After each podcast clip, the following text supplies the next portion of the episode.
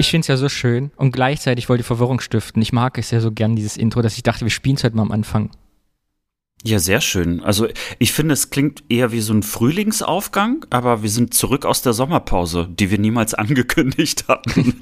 Ach komm, die eine Woche. 8082 ist der einzige Podcast, der bei vielen Leuten jetzt erscheint, weil alle Sommerpause haben. Wir aber nicht. Wir trudeln in euren Podcatcher hinein. Ja, wir werden jetzt jeden Tag eine Folge aufnehmen. Nein. Alex, wie geht es dir? Alles gut? Ja, mir geht es gut. Äh, die Sonne scheint.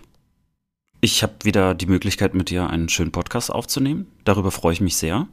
Man merkt schon, wie schnell man auf einmal faul wird, wenn man dann mal vier Wochen nichts gemacht hat. ich war nicht da, ich war Urlaub. Ist alles meine Schuld. Ich war verreist.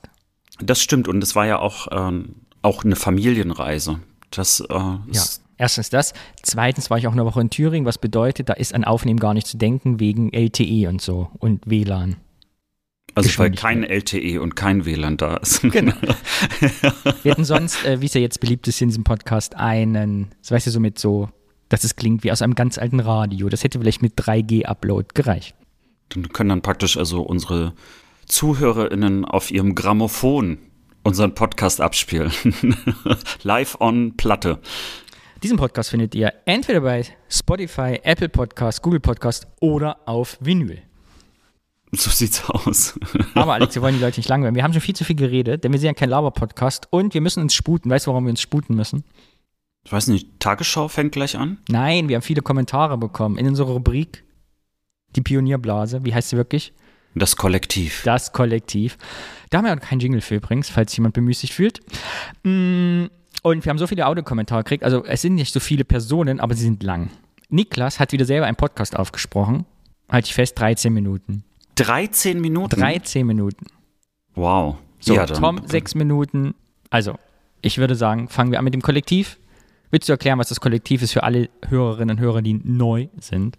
Ja, also auf Neudeutsch würde man Community sagen, aber wir sagen sowas nicht. Das sind alles Menschen, die uns zuhören und äh, die wir immer wieder dazu einladen, in unseren Podcast äh, mit Ton hineinzukommen. Das können Kommentare sein, das können Meinungen sein, das können kleine Anekdoten und Geschichten sein, die wir auch immer mal wieder zwischendurch abfragen. Und wir freuen uns sehr darüber und wir hatten einmal keine Audiokommentare. Danny war sehr traurig. Ja. Wir möchten nicht, dass Danny traurig ist, deswegen Nein.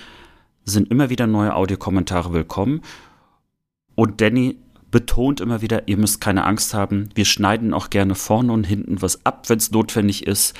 Und ihr klingt sowieso alle so schön, dass bisher ja alles gesendet worden ist. Apropos schön klingen, wir fangen mal an mit Michelle und ich spiele einfach mal ein. Wenn du was sagen willst, heb die Hand. Hallo, lieber Alex, lieber Danny. Ich bin Michelle und ich könnte ähm, eure Reihe vervollständigen. Ich bin 84 geboren in Sachsen. Und Zweitbester Jahrgang, drittbestes Bundesland. Herzlichen Glückwunsch. und wohne auch wie ihr in Köln. Ich bin erst kürzlich bei euch. Noch besser. Wir sind Nachbarn, Alex. Offensichtlich. Offensichtlich. Einen Podcast gestolpert und finde ihn richtig toll und höre ihn seitdem regelmäßig. Ähm, bin noch dabei, alle Folgen nachzuhören sozusagen und ähm, wollte mich ganz besonders für die Folge ähm, mit den Kranführerinnen bedanken, die mich richtig sehr berührt hat. Ähm, genau, ich habe die gehört und musste, ähm, war total bewegt und habe auch, glaube ich, ein Tränchen verdrückt, weil die Art und Weise und die, die Wertschätzung, mit der ihr über diese, ähm, über Frauen und äh, berufstätige Frauen im Osten gesprochen habt, die hat mich einfach ja, sehr, sehr bewegt. Vielen, vielen Dank dafür. Das war richtig schön. Und ähm, ja, Ah, eine Sache noch. Ich muss noch reagieren auf einen, auf einen anderen Audiokommentar, den ihr bekommen habt von einem Chemnitzer. Der sagte, ähm, in Chemnitz sage man Zwenitz zu Zwönitz. Ich als Erzgebirgerin, die direkt nebenan aufgewachsen ist, muss sagen, also im Erzgebirge sagt man Zwens und bestimmt nicht Zwenitz. Ich wünsche euch noch alles Gute für euren Podcast und freue mich auf die nächsten Folgen. Danke, Michelle. Jetzt geht das wieder los, Alex. 3 zu 1. Twins. Ich schaffe es einfach nicht, wirklich. Ich habe sogar nach dem Kommentar, als ich ihn bekommen hatte, habe ich es versucht, nochmal nachzusprechen. Äh, ist einfach nicht meine Stärke. Aber ich finde es hochinteressant, also wie viele Varianten es davon gibt. ja, aber es ist, glaube ich, auch wirklich so. Wir haben ja, wir sind ja ich, in, in Thüringen ja auch sehr äh, also ich kenne das ja auch von mir, dass ein Dorf ein anderes, einen anderen Dialekt hat als das andere. Und selbst Stadtteile bei uns im Küffhäuser, je nach wo du herkommst, anders ausgesprochen werden. Und zwar teilweise so anders, dass ich nicht verstehe, welcher Stadtteil gemeint ist. ich habe ja zum Beispiel in Sondershausen-Jecha meinen Führerschein gemacht im Stadtteil, ja, der auch gerne in Jecha dann Jiche genannt würde. Bitte wie? Jiche. Jiche? Oder Jecha. Jecha. Ja, das, ja, das klingt. Das so, klingt, und ist teilweise, man wusste gar nicht, das ist äh, sehr fragil. Also vielleicht haben beide recht, wollte ich sagen. Vielleicht gibt es hier gar nicht diesen Konflikt Chemnitz gegen Zwenitz. Also das Schöne ist, dass äh, es ist ja die gleiche Note, aber sie wird unterschiedlich gespielt und das gefällt mir daran am besten. Man merkt, dass ich von Musik keine Ahnung habe. du bist immer so diplomatisch. Vielen Dank, Michelle. Das hat uns sehr gefreut. Wenn wir uns in Dankeschön. Köln mal über den Weg laufen, winken wir uns zu. Oder machen einen Pioniergruß. Ich spiele mal Tom ein. Tom hat uns zwei Kommentare geschickt. Ich habe es ja nicht gehört. Du? Es kann sein, dass ich sie gehört habe, aber es ist schon wieder ein bisschen her, weil du ja im Urlaub warst. Ja, ja, ich weiß. Ich spiele mal Tom ein. Tschö. Hallo Danny, hallo Alex, hier ist Tom.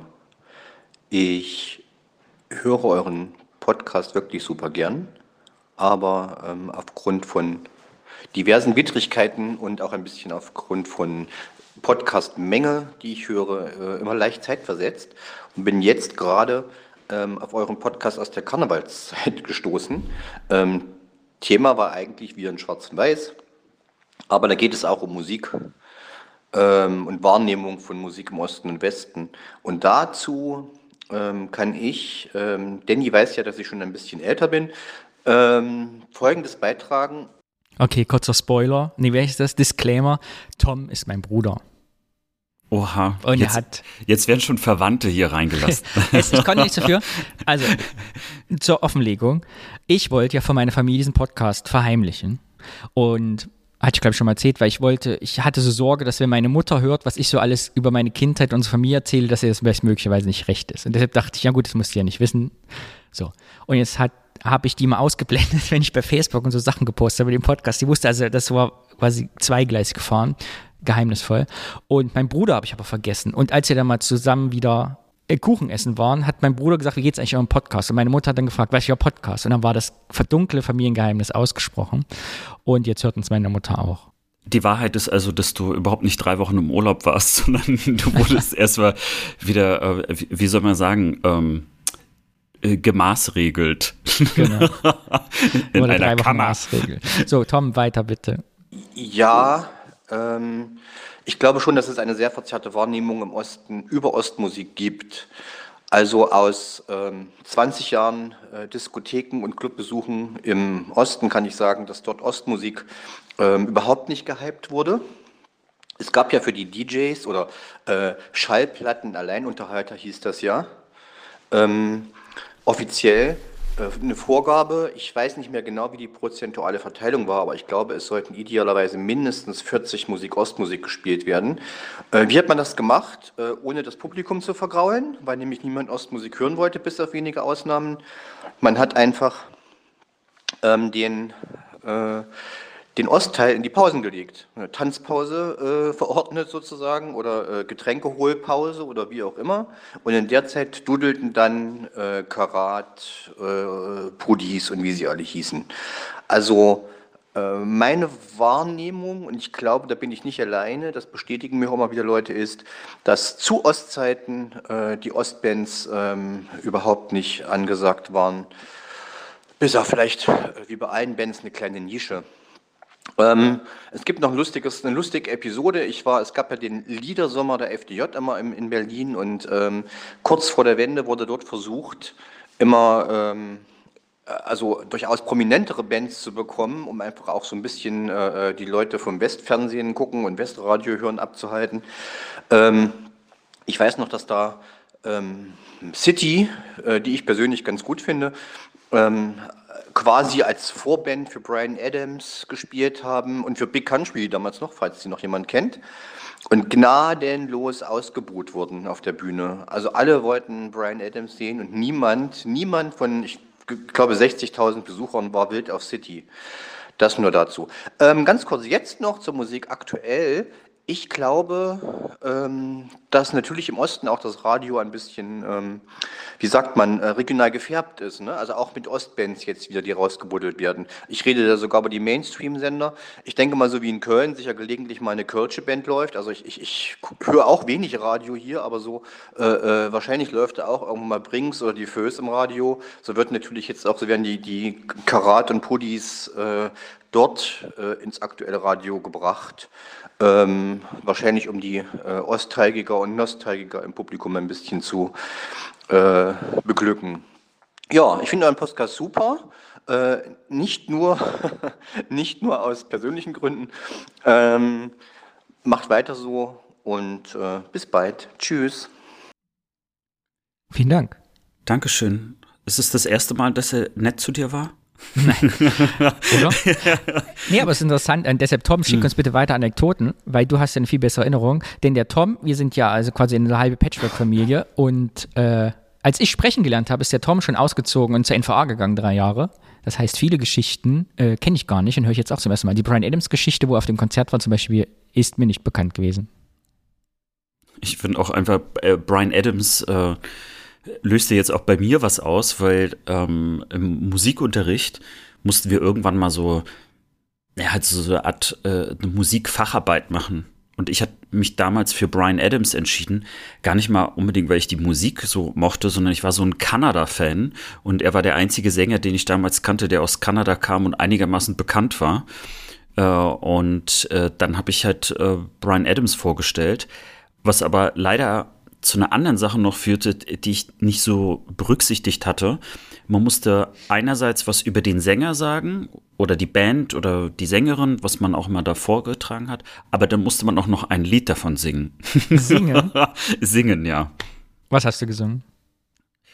Ach, ich weiß es nicht. Ich, ich kann mich nicht mehr erinnern. Also es war ich weiß, so, dass du lügst. So du willst es einfach nee, nur nicht verraten. Aber es, es, es, es, steht dir zu. Wir dürfen Geheimnisse haben hier im Podcast. Nee, ich bin einfach nur alt und vergesse einfach Dinge. also ich weiß, dass es auf jeden Fall damals so ein Hitsong von Brian Adams war. Ich, ich glaube, das ist sogar auf meiner Bravo Hits 2 Doppel-MC drauf. Berühmtester kanadischer Sänger heute? Um, ähm, Justin Bieber. Du hättest also heute, 20 Jahre später in der Schule, ein Justin Bieber-Lied singen müssen. Und allein die Vorstellung, amüsiert mich sehr. mich amüsiert die auch. Aber ich, ich glaube, damit wäre man, äh, ich hätte jetzt beinahe gesagt, damit wäre man heute wohl cool gewesen. Und daran habe ich schon gemerkt, das ist das Schlimmste, was man eigentlich sagen kann. Richtig. Ist, so. So, wie, so wie du Homepage sagst. Also dieses mit der Homepage, das zieht sich hier durch. Ich verstehe das nicht. Aber es wird immer schlimmer. Also was heißt schlimmer? Aber es, wir kommen hier nicht zum Ende, weil Tom hat noch einen Kommentar geschickt, hat scheinbar was vergessen. Ich muss jetzt den zweiten Kommentar, damit ich ja zu Hause bei der Familie keinen Ärger kriege, auch noch einspielen. Bist du soweit? Ich bin soweit. So, hier ist nochmal Tom. Vielleicht sollte ich mir angewöhnen, die Podcasts erst zu Ende zu hören und dann immer so den, den Sammelkommentar zu sprechen. Ähm, selber Podcast. Du bist der große Bruder, ich kann dazu nichts sagen. Ich muss ja auf dich hören, nicht andersrum. Aber vielleicht ist es doch keine schlechte Idee. Lach nicht, Alex. Podcast, äh, ein paar Minuten später. Ähm, welche Musik wurde im Osten gehört? Auch da muss ich sagen, vorwiegend Westmusik. Ähm, es gab äh, sicher ein paar Leute, die so in politisch exponierten Positionen gearbeitet haben oder überhaupt im politischen Apparat gearbeitet haben. Die mussten natürlich immer nach außen erzählen, sie hören nur DDR-Musik und hören nur Ostradio und schauen auch nur Ostfernsehen. Ich bin mir ziemlich sicher, selbst das war geschwindelt und ähm, der große Rest hat es auch einfach zugegeben dass er vorwiegend äh, auf Westsendern unterwegs war. Das war äh, im Fernsehen möglich mit den äh, relativ großen Dachantennen, die man da noch so hatte. Äh, Radioempfang war auch okay. Man hat immer so den eigentlich, also ich glaube auch, dass das bewusst so von den Westsendern gemacht wurde, dass man immer so viel Sendeleistung draufgegeben hat, dass man das benachbarte Ostgebiet mit abgedeckt hat. Das heißt also, man hat in Thüringen ganz gut die hessischen äh, Radioprogramme äh, empfangen. Also gerade auch das dritte Programm, was eben so die Jugendmusik gespielt hat. Äh, in, äh, Im Südthüringen sicher Bayern, äh, in Berlin wurde natürlich der Rias gehört und so weiter und so weiter. Ähm, kleine Anekdote äh, am Rande, ich weiß nicht, ob ihr da schon mal irgendwo drauf eingegangen seid, in den Folgen, die ich noch nicht gehört habe. Es gab in der DDR einen Sender, der hieß DT64, das war so das Jugendradio, ähm, benannt nach dem Deutschlandtreffen 64. Ja, Tom, der Alex wollte das als Thema immer mal vorbereiten. Es liegt ihm auf dem Herzen, aber es kann er sich jetzt sparen, weil du wahrscheinlich jetzt alles darüber erzählen wirst. aber tatsächlich, äh, also es sind ja gleich zwei Dinge. Ne? DT64 haben wir kurz erwähnt.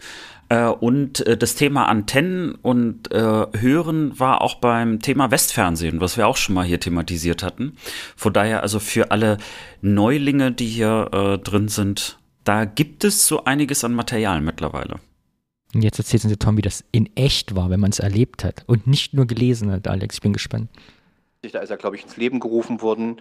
Und die hatten eine, eine witzige Sendung, die hieß Duett Musik für den Rekorder, lief immer abends, ich glaube 18 Uhr.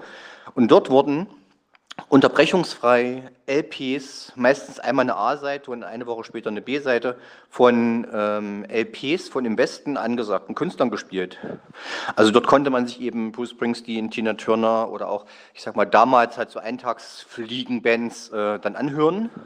Und was noch wichtig war, mit dem äh, berühmten äh, Annette- oder Sternrekorder aufzeichnen. Ich bin mir nicht sicher, ob das da politische Verwicklungen gab, ob die DDR brav GEMA-Gebühren entrichtet hat oder die Künstler irgendwie entschädigt hat dafür. Ehrlich gesagt bezweifle ich das, aber ich möchte da nichts unterstellen. Ähm, ja, und wenn man da nicht fündig geworden ist, dann hat man ähm, Westradio gehört und auch da mitgeschnitten. Ähm, es gab zwei Todfeinde des äh, Mitschneiders. Das eine waren äh, ungeduldige Moderatoren, die entweder ihr Intro oder Outro in die Musik reingequatscht haben. Äh, das hat man dann manchmal zähneknirschend einfach akzeptiert und dann waren halt in den letzten zehn Sekunden Lied noch schon die ersten Moder äh, Töne der Abmoderation drin.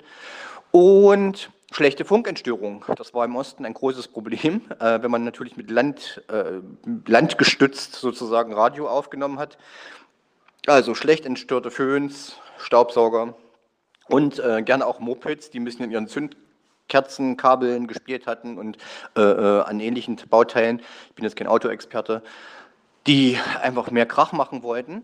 Und das Phänomen war dann, man hat dann ganz stolz, man war froh, endlich läuft das Lieblingslied äh, oder eines der Lieblingslieder. Niemand hat vorne reingequatscht, man drückt den Aufnahmeknopf, ähm, es läuft zwei Minuten und dann kommt plötzlich krrr, weil irgendjemand ein schlecht funkentstörtes Gerät gestartet hat oder draußen ein Mopedfahrer vorbeigefahren ist.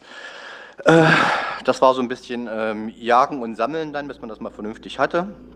Ähm, es gab dann auch, also zum Beispiel, ich, äh, während meiner Abiturzeit hatten wir ja Freunde, die im Internat waren. Da gab es richtige Copy-Partys, äh, würde ich es mal nennen. Also man hat zwei Kassettenrekorder nebeneinander gestellt, mit so einem AV-Bananenstecker verbunden. Und dann, äh, was hast du denn da? Oh, das habe ich noch nicht. Gib mal her, so auf, von einer Kassette auf die andere überspielt.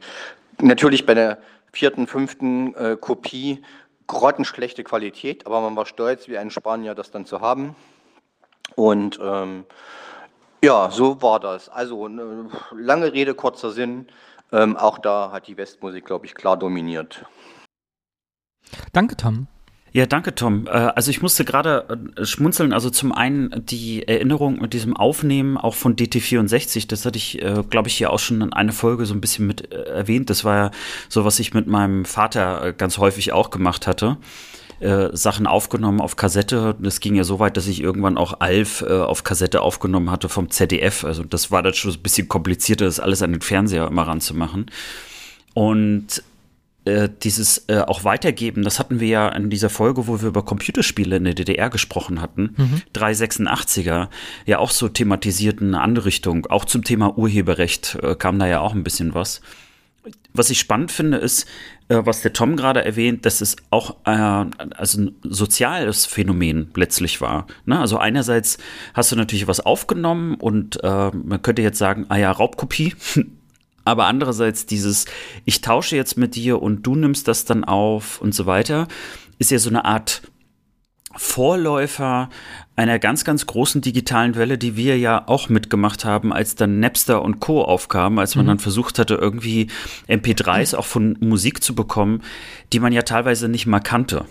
Äh, das ist, äh, ist mir gerade noch so mal aufgefallen. Natürlich war das vorher alles so ein bisschen handwerklich, ein bisschen komplizierter und natürlich ähm, menschlicher, in dem Sinne, dass man es vielleicht im Klassenzimmer oder was auch immer äh, gemacht hat.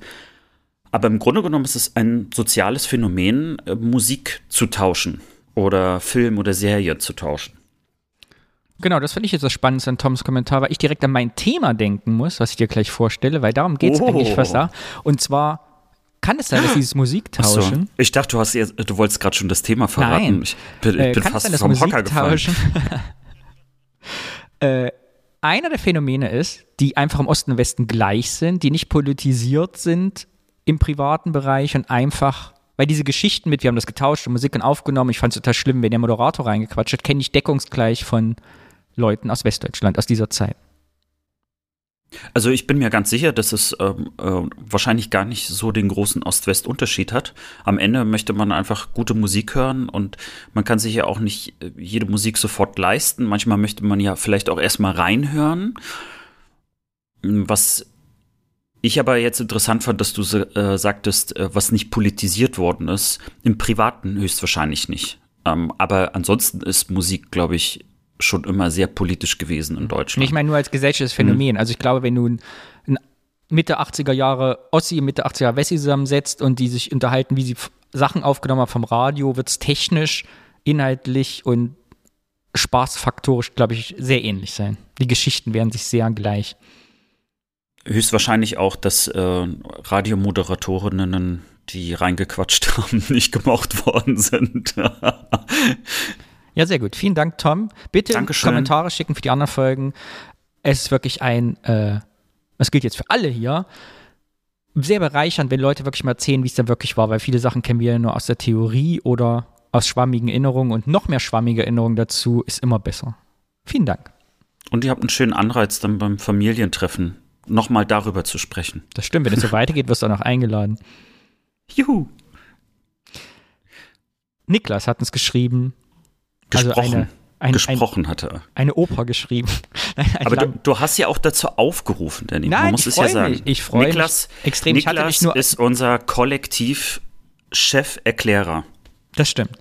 Ich habe auch gar nichts gegen 13 Minuten. Ich habe nur gerade die Zahl gesehen in diesen, in diesen, wo ich hier mal Play drücken muss und war so erstaunt, dass auf einmal die Spalte so lang wurde wegen der vielen Zahlen. Vielleicht ist es auch 13 Sekunden. Das ist jetzt so. Oh, oh sorry, sorry, ich habe mich verwählt. Ich habe falsche Taste gedrückt. Niklas, sag mal, was willst du? Hallo Alex, hallo Danny, ähm, Niklas hier. Ich wollte euch jetzt unbedingt, bevor ich ähm, die letzten Episoden von euch nachhole, ähm, euch noch eine Sprachnachricht zu eurer vor vorletzten Folge zum Thema Jugendweihe einsprechen da ich tatsächlich damals auch ein bisschen äh, dann noch dazu äh, recherchiert hatte und ähm, auch ein paar Bekannte von mir befragt hatte und äh, ich das Thema auch recht spannend fand. Und zwar hattet ihr ähm, in der Folge auch gesagt, dass ähm, man gerne, wenn man äh, keine Jugendweihe hatte, ähm, auch gerne davon berichten soll, wenn man dann sowas wie eine Kommunion oder eine Konfirmation hatte. Und äh, da kann ich gerne zu berichten, vielleicht auch ein bisschen äh, spezifischer unter dem Denkmantel, ähm, ja, was das so mit einem gemacht hat, auch äh, fürs weitere Leben.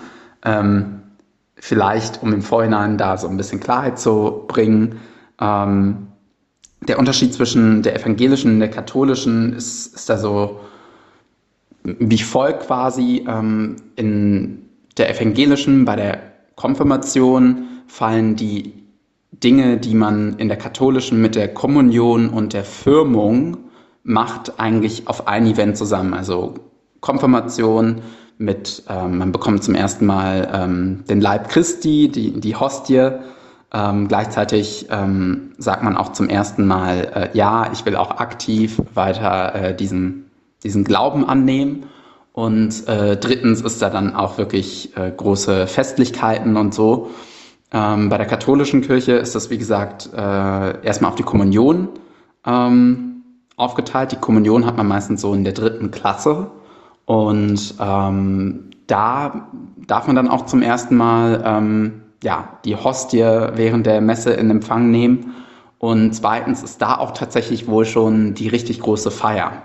Also ähm, ich habe mit einer Freundin gequatscht, ähm, die hat mir erzählt, dass die Firmung gar nicht mehr so groß dann wirklich ausfällt von den Feierlichkeiten. Aber während der Firmung, die man dann so mit 15, 16, ich habe auch schon von einigen gehört, die sie dann schon mit, 4, mit 14 machen, ähm, da ist eigentlich erst in der katholischen Kirche so ähm, die aktive nochmal Bestätigung des Glaubens. Mhm. Bei mir als gebürtiger Kölner ähm, war es so, dass ähm, ich mit der zweiten Klasse, da ich eine Klasse wiederholt habe, äh, die Kommunion gemacht habe. Man hat dann auch davor tatsächlich Kommunionsunterricht, wo man einmal pro Woche hingeht. So großartig kann ich mich da aber inhaltlich auch gar nicht mehr richtig erinnern. Ich kann mich an eine Unterrichtsstunde erinnern, wo man, ähm, ja, wo wir über das Thema Ängste gesprochen haben und äh, wie einem der Glaube dabei helfen kann, mit Ängsten umzugehen. Ähm, und ja, bei der Kommunionsfeier selber ähm, weiß ich noch, war natürlich, die, die Kirche war rabitzvoll. Wir haben auch nachher von dem Priester, der echt nett war, ähm, so als Erinnerung an das Ganze eine Wüstenrose bekommen. Das ist so, ähm, das, ist original dieses Ding, was, äh, wenn du irgendwie so Cowboy-Streifen siehst und es ist irgendwie totenleer und dann rollt da so eine Wüstenrose vorbei. So eine haben wir geschenkt bekommen. Nicht, weil die Kirche so todesleer ist, sondern weil es äh, eine Erinnerung daran sein sollte, ähm, wenn man diese ähm, Rose nämlich mit Wasser gießt, dann blüht sie so richtig schön auf. Prinzipiell braucht sie aber tatsächlich für sehr, sehr lange Zeit, kann sie ohne Wasser aushalten. Und das sollte also quasi so eine Metapher sein. Okay, ähm, auch wenn ihr nach langer Zeit äh, irgendwie nicht mehr in die Kirche gekommen seid oder nicht mehr lange an Gott gedacht habt, es reicht, wenn ihr immer mal wieder ähm, ja, Wasser bekommt und dann könnt ihr auch richtig aufblühen quasi. Ähm, genau, ansonsten war es wie gesagt ein riesengroßes Fest. Ich habe da irgendwie Verwandte gesehen, die ich da davor noch nie kennengelernt habe. Ähm, meine Mutter hat dann auch so eine Riesenhalle ähm, in der Nähe der Kirche gemietet, wo ähm, ja über 100 Leute auf jeden Fall waren. Und ich kann mich aber noch erinnern, ich war irgendwie neun Jahre alt. Äh, ich wollte, ich musste einen Anzug tragen und so, und es war eigentlich äh, alles eher ein bisschen äh, beengend. Eigentlich wollte ich und meine gleichaltrigen Kumpels an dem Tag einfach nur in den Park und klettern und so. Aber ja, ich kann mich noch erinnern, dass ich irgendwie einen Gameboy geschenkt bekommen habe. Das war natürlich sehr toll. natürlich auch Geld. Ähm, und ich erinnere mich auch noch äh, bei der Kommunion meines älteren Bruders, die ein Jahr zuvor war, ähm, hat mein Bruder tatsächlich irgendwie Star Wars DVDs geguckt. Also das war auch noch mal so ein besonderer Tag, weil ab dem Tag ich und mein Bruder quasi jeden äh, Abend wir Star Wars geguckt haben. Aber ja, ähm, was viel prägsamer, glaube ich, als die Kommunion selber war, war, dass ich äh, mich dann danach entschieden habe, ähm, tatsächlich Messdiener zu werden, was so ein bisschen daher kam, dass ähm, ja, irgendwie, die Messdiener, die fanden alle Erwachsene immer sehr toll und äh, fanden das wirklich toll, dass da die Kinder noch diesen Dienst wirklich machen. Und ähm, dann ursprünglich wollte noch jemand anderes aus meinem Kurs das, glaube ich, auf Drängen seiner italienischen Familie auch noch machen, hat es dann aber doch sein lassen. Und so war ich tatsächlich irgendwie der einzige Messdiener in diesem Jahrgang habe dann quasi auch die ältere Messdienerin, die das vor mir gemacht habe, abgelöst und dann äh, bin ich da wirklich in diese etwas kleinere Kirche in Köln im Stadtgarten äh, jeden Sonntag gegangen und äh, ich war unter all diesen alten Leuten. Ähm, das war aber schon ziemlich prägsam für mich, auch im Sinne dieses, ähm, wie sagt man denn, dieses Dienen quasi zu lernen oder diese Umgangsform quasi. Ähm, das hat, glaube ich, auch äh, mich mein Leben lang bereichert. Äh, es war natürlich auch immer voll toll. Irgendwie danach, nach der Messe sind auch ganz viele, die, die Stamm, äh, die Stammgäste quasi der Messe sind dann auch immer noch in eine Kneipe um die Ecke gegangen und haben mich dann auch immer mitgenommen und es war immer richtig aufregend und so. Hab dann immer Holunderwasser getrunken. Ähm, das war halt ganz schön und durch dieses Messdiener sein bin ich dann auch noch später auf die Malteserjugend gekommen. Ähm, genau, was man sich so, äh, Malteser kennt man ja vielleicht so von Krankenhäusern und so. Und die haben halt auch eine Jugendvereinigung, wo man sich dann einmal pro Woche trifft und da ist dann wirklich Gruppenstunde und da ist dann sowohl Freizeit, also Kochen und Filme schauen, als auch ähm, ja, mal einen Erste-Hilfe-Kurs und so. Und äh, tatsächlich gab es da dann auch Zeltlager und so. Und das war dann auch nochmal extrem prägend für mich, auch im Kontakt mit äh, anderen Gleichaltrigen außerhalb der Schule. Ähm, ja, von daher alles, was halt dann so anhängig war an Kommunion und dazu, dass ich mich dann auch aktiv entschieden habe, Messdiener zu werden, das war eigentlich das viel prägsamer. Also, dass man wirklich in dieses Gemeindeleben quasi hineinkommt. Ähm, aber ja, wie gesagt, gehört da, glaube ich, ähm, so, so wie das momentan immer angeboten wird von den Kommunionen, äh, Konfirmationen, braucht das, glaube ich, dann schon ein bisschen Eigeninitiative, um da wirklich rangeführt zu werden quasi. Ähm, ja, wie das mit der Firmung in der katholischen Kirche ist, äh, kann ich gar nicht so genau erzählen, weil ich dann mit 14 tatsächlich äh, auch schon wieder aus der Kirche ausgetreten bin. ähm, ich habe aber, wie gesagt, mit einer Freundin gesprochen, die die Firmung gemacht hat. Die hat gesagt, dass das eigentlich dann auch gar nicht mehr so super spannend ist. Ich hatte nachgelesen, dass man da eigentlich noch ähm, zum Beispiel sich auch mit einer heiligen Person mehr beschäftigt und mit den Geschichten und dann wohl auch einen Firmennamen annimmt von einem Heiligen, der einem gefällt. Und äh, ich erinnere mich noch, dass meine Mutter mir erzählt hat, dass das wohl früher tatsächlich so war, dass man irgendwie während oder vor der Firmung vom ähm, die Firmung macht dann auch immer einen Bischof, soweit ich weiß. Und dass man dann vom Bischof irgendwie äh, noch eine Backpfeife bekommt, so als Sühne für all die Sünden, die man bis dahin getan hat. Äh, oh mein Gott. Bin ich froh, dass du nur die zehn Jungpionierregeln auswendig lernen musst. Also ich muss auch sagen, also bei Holunderwasser hattest du mich noch, wobei ich dann ein bisschen schmunzeln musste und dachte so, jetzt wird es ein Holunderspritz. Ich fand auch gerade, also nochmal diese Gemeindegeschichte, ne, die, die finde ich halt präg, also einprägsam, weil ich habe eine Kollegin, äh, die auch in, äh, in einer Gemeinde auch sehr aktiv unterwegs ist und wo ich merke, da bin ich etwas entspannter mit dem Blick auf die Kirche. Ich gebe es ja zu, also ich, ich habe wenig Berührung damit. Ich finde, vieles klingt irgendwie auch so märchenhaft. Ne? Also gerade jetzt auch Niklas, wenn du da so ein paar Sachen erzählst, denke ich immer so, hm, ne, oder wenn mir jemand was vom Heiligen Geist oder so erzählt. Aber dieses, da sind Menschen, mit denen geht man noch in die Kneipe und äh, du kriegst ein Holunderwasser oder Holunderspritz und redest mit denen und man hilft sich gegenseitig, wenn mal irgendwie Probleme sind. Ähm, das kann ich irgendwie viel, viel besser nachvollziehen und verstehen. Und alles andere so ein bisschen so ritualisiert. Ähm, ja, das ist so, so ein Gedanke, den ich gerade noch hatte. Ich finde es perfekt, das, denn äh, Niklas Kommentar an dieser Stelle fügt sich wunderbar auf mein Thema ein, was ich gleich vorstelle. Denn da geht es genau darum, was ist eigentlich Erziehung, was prägt ein, wohin führen ein Rituale und politischer Wille als Kind. Also es wird ganz spannend. Das, ich glaube, das hat, wenn wir jetzt mal das Thema Kirche und wie Kirche einen prägt und formt mit meinem Thema gleich verbinden, dann ja, haben wir vielleicht so einen schönen Gedankengang. Mal gucken. Ich bin auf jeden Fall gespannt, wie es jetzt nach der Backpfeife weitergeht. ich auch. Niklas erzähl. Ich glaube, mittlerweile wurde das abgeschafft.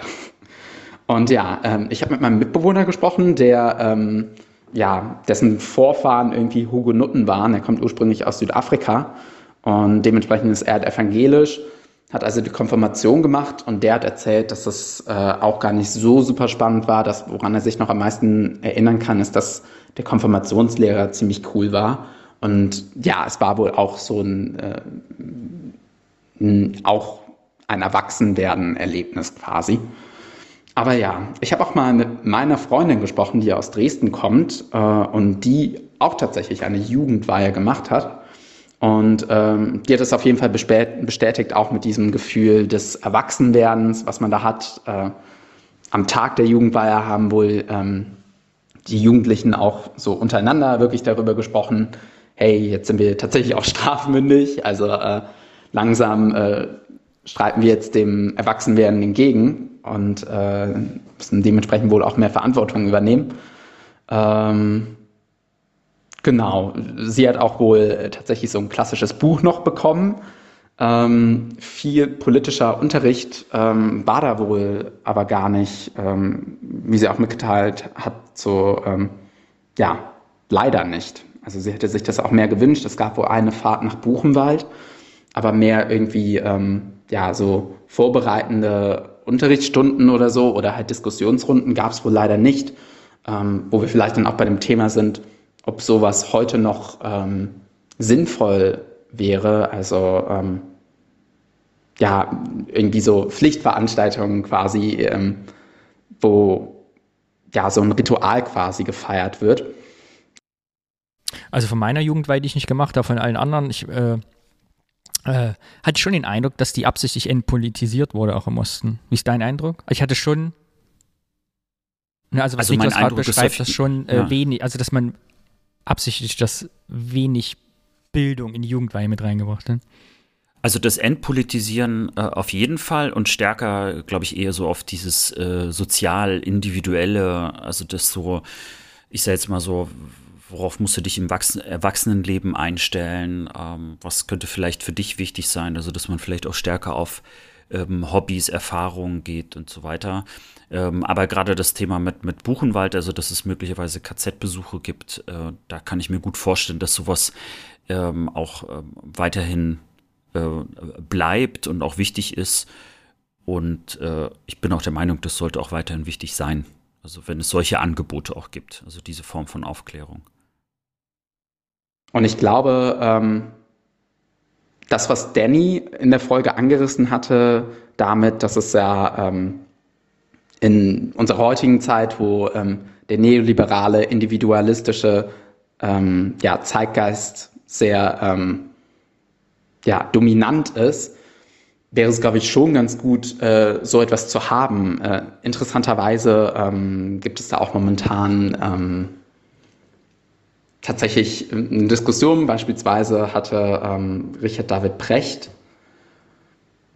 zuletzt ein Buch rausgebracht, ähm, wo er sich anlässlich dessen, dass ja jetzt auch eine Maskenpflicht herrscht oder auch eine Impfpflicht in der Diskussion war, hat er das so als Anlass genommen, über Pflichten allgemein zu schreiben und was der Staat von seinen Bürgern äh, ja, erwarten kann, darf, sollte. Und im Rahmen dessen hat er auch nochmal eine Forderung, die er schon vor zehn Jahren oder so, glaube ich, das erste Mal formuliert hat, nochmal gebracht, nämlich, ähm, dass man Menschen ähm, vor dem Eintreten oder nach der Schule quasi und äh, kurz bevor man in Rente geht, nochmal zu einem Pflichtjahr verpflichten sollte, um, wie gesagt, diesen Bürgersinn ähm, weiter auszuprägen. Ähm, Richard David Precht ist übrigens auch äh, voll der Fan immer vom Subotnik gewesen. Und ähm, so, in, wenn man das aus dieser Richtung betrachtet. Ah, perfekter Kommentar zu meinem Thema. Ich bin jetzt schon gespannt.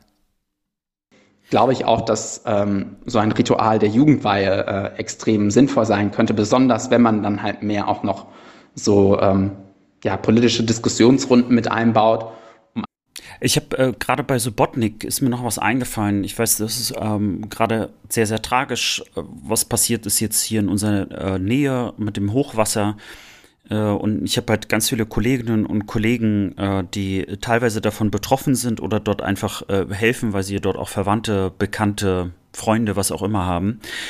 Aber was ganz viele erzählt haben, geschrieben haben, dieses Gemeinschaftsgefühl, also dieses Solidaritätsgefühl, ähm, das man hat, dass man auf einmal, ja, teilweise mit wildfremden Menschen irgendwie zusammen was macht, also ein Ziel hat, also Schlamm wegmachen, Möbel wegmachen, äh, dass man sich gegenseitig hilft, sei es, dass man da irgendwie auch weil man gerade noch Pizza machen kann, dass man eben Pizza liefert oder Brötchen schmiert oder diese Verwaltungsaufgaben macht, dass das trotz dieser Katastrophe für viele Menschen gerade unheimlich heilsam ist. Also, also so, das Wort fiel sogar ganz häufig. Mhm. Und was ich auch interessant finde, dass das jetzt natürlich auch nach, ähm, nach Corona stattfindet, wo, wo ja viele, ich sage jetzt mal ganz bewusst, sogar noch entsozialisierter worden sind, ein Stück weit. Also, dass man eben zu Hause bleiben musste oder wie auch immer. Mhm. Also, es ist äh, ganz interessant zu beobachten, was vielleicht die nächsten Jahre auch noch an der Stelle passieren wird. Und äh, vielleicht, um direkt auf Niklas auch nochmal jetzt einzugehen, ähm, ich, also äh, ich, ich brauche vielleicht keine jugendweite eine Kommunion, aber äh, alles, was dazu beiträgt, dass sich sehr unterschiedliche äh, Jugendliche treffen können, miteinander was machen können, gemeinsam was gestalten können, äh, da, das passt nämlich ganz gut zum Thema, das ich heute beim Bierort mitgebracht habe. Das ist etwas, äh, was ich auf jeden Fall immer unterstützen würde. Gerade jetzt, weil es auch immer komplizierter ist, sich also wirklich äh, live zu treffen, weil eben das Digitale unheimlich verführerisch ist, äh, zwar in Kontakt zu bleiben, aber nicht in Kontakt zu sein. Ich, äh, ich darf ja im Podcast nie über Politik sprechen, deshalb mache ich es jetzt einfach hier. weil mich, das hat mich wirklich, in der Frage, ist das eine ostdeutsche Sicht, würde ich dich gerne fragen, aber ich glaube, es ist nicht also ich glaube, es ist eine gesamtdeutsche, weil ich war so enttäuscht von Armin Laschet, als er da im Sommerinterview gefragt wurde, was war für sie neu nach den Katastrophen im Ahrtal und in Rheinland-Pfalz. Und da sagte er so sinngemäß, äh, dass er total überrascht war, dass die Leute, weil das ja nicht selbstverständlich ist in Deutschland, wie die Leute zusammenhalten und für den anderen da sind. Und ich war deshalb enttäuscht, weil ich dachte, in, welcher, in welchem Deutschland lebt er? Weil ich, ich meine, in diesem Land sind mehr als 30 Prozent der Menschen regelmäßig ehrenamtlich engagiert. Und ich nehme halt Deutschland gar nicht so wahr, dass wir selten füreinander da sind, aufpassen, miteinander sind, mal jemandem die Einkaufstüten tragen, Koffer auftragen, beim Nachbarn klingeln, äh, Schlamm wegfahren, keine Ahnung, äh, ne, sowas mhm. oder sich Sorgen um andere Leute machen. Also, oder ist das, ja, ich weiß nicht. Ich, also das ist wirklich mal eine Frage, die man jetzt mal äh, ans Kollektiv jetzt hier äh, stellen kann weil es in der Tat ja was mit einer Wahrnehmung zu tun hat. Also ich habe nicht die Wahrnehmung, dass wir ein Land sind, das unsolidarisch ist. Das ist eine Erzählung, die dort aufgebaut wird äh, und die unterstütze ich so nicht. Denn äh, wir haben ganz oft schon Momente gehabt, und äh, jetzt wird es mal noch ein bisschen politischer und äh, reizender. Äh, 2015 äh, ist ja leider nur hängen geblieben, äh, also was sozusagen äh, äh, vor allen Dingen also durch, durch äh, rechtsradikale Nazis und äh, Rechtspopulisten irgendwann dann hochgezogen worden mhm. ist. Aber äh, was leider nicht hängen geblieben ist, war äh, die, diese, also das ging ja Jahre, diese Unterstützung, die in der Bevölkerung existierte an allen möglichen Ecken, mhm. ob religiös, nicht religiös. Es gab ehrenamtliche ähm, Hilfen, die waren so großartig, dass bei mir hängen geblieben ist, gebe ich aber auch zu, dieses Land ist noch viel solidarischer, als ich gedacht hätte. Ich will jetzt nicht, äh, also dieses Land äh, total schön reden. Ich war auch der Meinung, dass wir. Wir können ja sprechen von den Menschen in diesem Land. Wir müssen ja nicht sagen, das Land, dann ist vielleicht einfacher. Hast du recht, ähm, äh, Menschen in diesem Land, weil für mich ist es so, dass aus, aus meinem ich sage jetzt mal, Hintergrund meiner, meiner Großeltern bin ich halt manchmal eine Art andere Form von Nähe und Wärme gewohnt. Ja, das, sind, äh, das zeigt sich halt in so Kleinigkeiten, wie dass man sich umarmt, äh, ob Mann oder Frau, äh, und äh, da sagt keiner, äh, ist das schwul oder so. Ja, also, und ähm, dort gibt es auch eine andere Form von äh, Nachbarschaftlichkeit, also dass Nachbarn sich generell gut kennen, auch in einer Großstadt. Äh, das habe ich manchmal dann anders kennengelernt und ich muss auch zugeben, nach, nach der Wende, weil das ja hier auch ein Thema ist, äh, fand ich auch, dass sich manche äh, Distanzen eher erstmal aufgebaut hatten, die ich vorher so nicht kannte. Ne? Und vielleicht hat das bei mir auch noch so, so eine Prägung ausgelöst. Ja, die Frage, ist das, hat das was mit Ost-West zu tun oder nicht? Das finde ich eine ganz spannende Frage. Wo du gerade die Flüchtlingskrise ansprichst, 2015, äh, habe ich auch, äh, ich hatte ja irgendwie, als es anfing, dass meine Mutter vom Fernsehen dachte, was ist das hier, was passiert hier? Und ein halbes Jahr später ist sie mit dem Bus zur Drehscheibe nach Köln gefahren, hat ehrenamtlich geholfen, äh, als sie alle, in Köln war ja dieses Verteilungszentrum, wo mhm. Leute alle hingeschickt waren und ist da wochenlang mit dem Bus hingefahren und hat jeden Mal sich aufgeregt, dass er 6 Euro bezahlen muss, weil die Fahrt so teuer ist mit der KVB und zurück. Äh, und das hat das halt mit meiner Mutter gemacht. Ich hatte aber den Eindruck, dass es eben auch die Generation ist, weil meine Mutter gesagt hat, jetzt muss man halt hier anpacken und selbstständig. Ich musste keinen fragen und ne, mein Vater fand das am Anfang irgendwie nicht so gut, dass sie da alleine nachts, weil das ging mal bis 10 Uhr, die musste nachts am Flughafen, mhm. da wir alleine mit dem letzten Bus heimfahren. Aber es war so eine Selbstverständlichkeit dann, ja, der Solidarität und ich, das war, glaube ich, schon eine Lebensprägung auch. Ich habe mit meiner Mutter jetzt so äh, DDR-thematisch nicht drüber gesprochen, aber ich dachte, das, das passt vielleicht auch zu meinem Thema gleich, äh, ja, was dann doch Rituale ausmachen und prägen für das Leben. Hm. Ja, ich bin gespannt, was Niklas noch zu sagen hat. Es geht nur noch 16 Minuten. Nein, eigentlich. Niklas, hau rein. Einfach, ähm, ja, so ein, so ein Bewusstsein bei den jungen Menschen mehr zu fördern, dass ähm, ja, sie nicht nur erwachsen sind oder jetzt erwachsen werden, sondern auch Teil dieser Gesellschaft äh, wirklich sind und man in einer Gesellschaft einfach aufeinander angewiesen ist. Das heißt, in einer Demokratie äh, kann es nur gut laufen, wenn sich die Leute auch wirklich einbringen. Und wie gesagt, in einer Zeit, in der, ähm, glaube ich, immer mehr so konsumistischere äh, Erwartungen an die Politik ähm, gebracht werden, also im Sinne von, ihr müsst jetzt das liefern, sonst wähle ich euch nicht, ähm, ist sowas, glaube ich, sehr wichtig, um äh, einfach klarzumachen, dass das nur zusammengeht und nur von Leuten, die sich aktiv einbringen. Genau. Ähm, ja, zu guter Letzt äh, bleibt mir eigentlich nur noch zu sagen, falls ihr äh, auf eurer Tour irgendwie so in die Nähe von Berlin kommt, stoße ich selbstverständlich super gerne mit Alex auf dem Weltfrieden an. Ähm, immer wieder gerne. Ansonsten euch alles Gute, genießt den Sommer und liebe Grüße aus Berlin. Vielen Dank. Ja, vielen Dank. Auf den Weltfrieden sollte man immer anstoßen. Ihr mit eurem Weltfrieden. Na gut. Kleiner geht's ja nicht bei euch Russen. Wobei, ich habe äh, eine Ergänzung vielleicht noch, als äh, Niklas gerade sagte, mh, junge Leute oder junge Menschen. Äh, man muss manchmal ein bisschen aufpassen, äh, dass man da so äh, nicht das Bild für sich aufbaut. Naja, die sind ja nicht mehr engagiert oder so. Ich äh, habe das kann ja ganz schnell so passieren. Ich bin total beeindruckt, was die letzten Jahre passiert ist. Und äh, Fridays for Future ist sicherlich ein sehr, sehr plakatives Beispiel, weil das ähm, auch so groß ist, weil so viele äh, Menschen auch auf die Straße gegangen sind, sich äh, für, für die Erde einsetzen.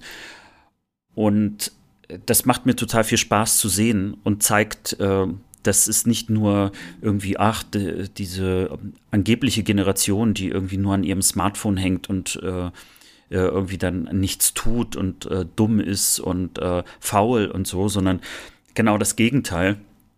Äh, von daher glaube ich, dass da unheimlich viel Energie ist und dass dort Plattformen äh, existieren, aber dass es, glaube ich, genauso auch wichtig ist, also Plattformen zu schaffen und damit meine ich das nicht nur technisch gesehen, sondern einfach äh, Orte, wo man sich begegnen kann, wo man äh, Interessen verbinden kann. Aber was mir viel wichtiger wäre, dass es eben nicht nur Jugendliche und, und, und Kinder untereinander machen. Ich glaube, das ist ein wichtiger Aspekt. Aber eben auch, was, was du, Niklas, gerade nochmal gesagt hast, dieses, äh, dass wir in einer Gesellschaft zusammenhängen. Und äh, gerade dieser Jung und Alt, also dieses Überbrücken der Unterschiede, ist aus meiner Sicht auch wichtig. Also das Verständnis zu haben, wo gerade diese Menschen stehen. Ne, wir haben ja jetzt gerade so vom Bundestagswahlkampf, es ist so einfach zu sagen, jo, ähm, die, die alten Menschen äh, wählen ja die, die eine Welt äh, und, und hinterlassen uns praktisch also so den Scheiß und wir jungen Leute leiden darunter. Ne? Und diese Politisierung oder Polarisierung an der Stelle mag natürlich für so einen Wahlkampf auch irgendwie noch ganz hilfreich sein. Ähm, ich äh, glaube nicht, dass sie hilfreich ist, um äh, solche Menschen auch letztlich zu gewinnen und umgekehrt.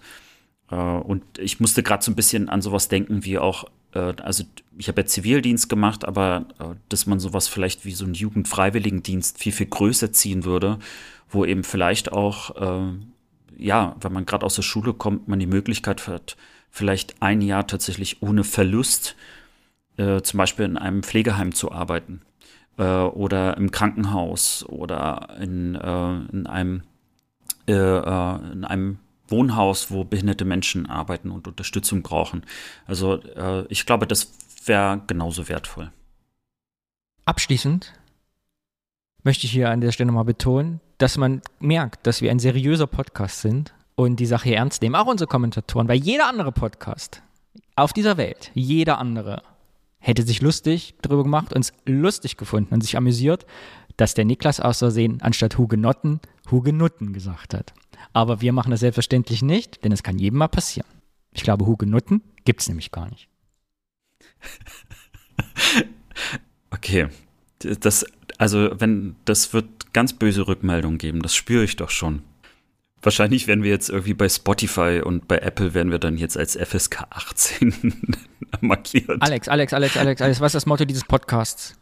Nicht langweilen. Richtig, wir langweilen die Leute nicht und deshalb müssen wir direkt weitermachen. Wir haben jetzt hier 50 Minuten Kommentar, Kommentarbesprechung gemacht. Das geht so nicht, wenn der Rest nicht folgt. Wir müssen also weitermachen.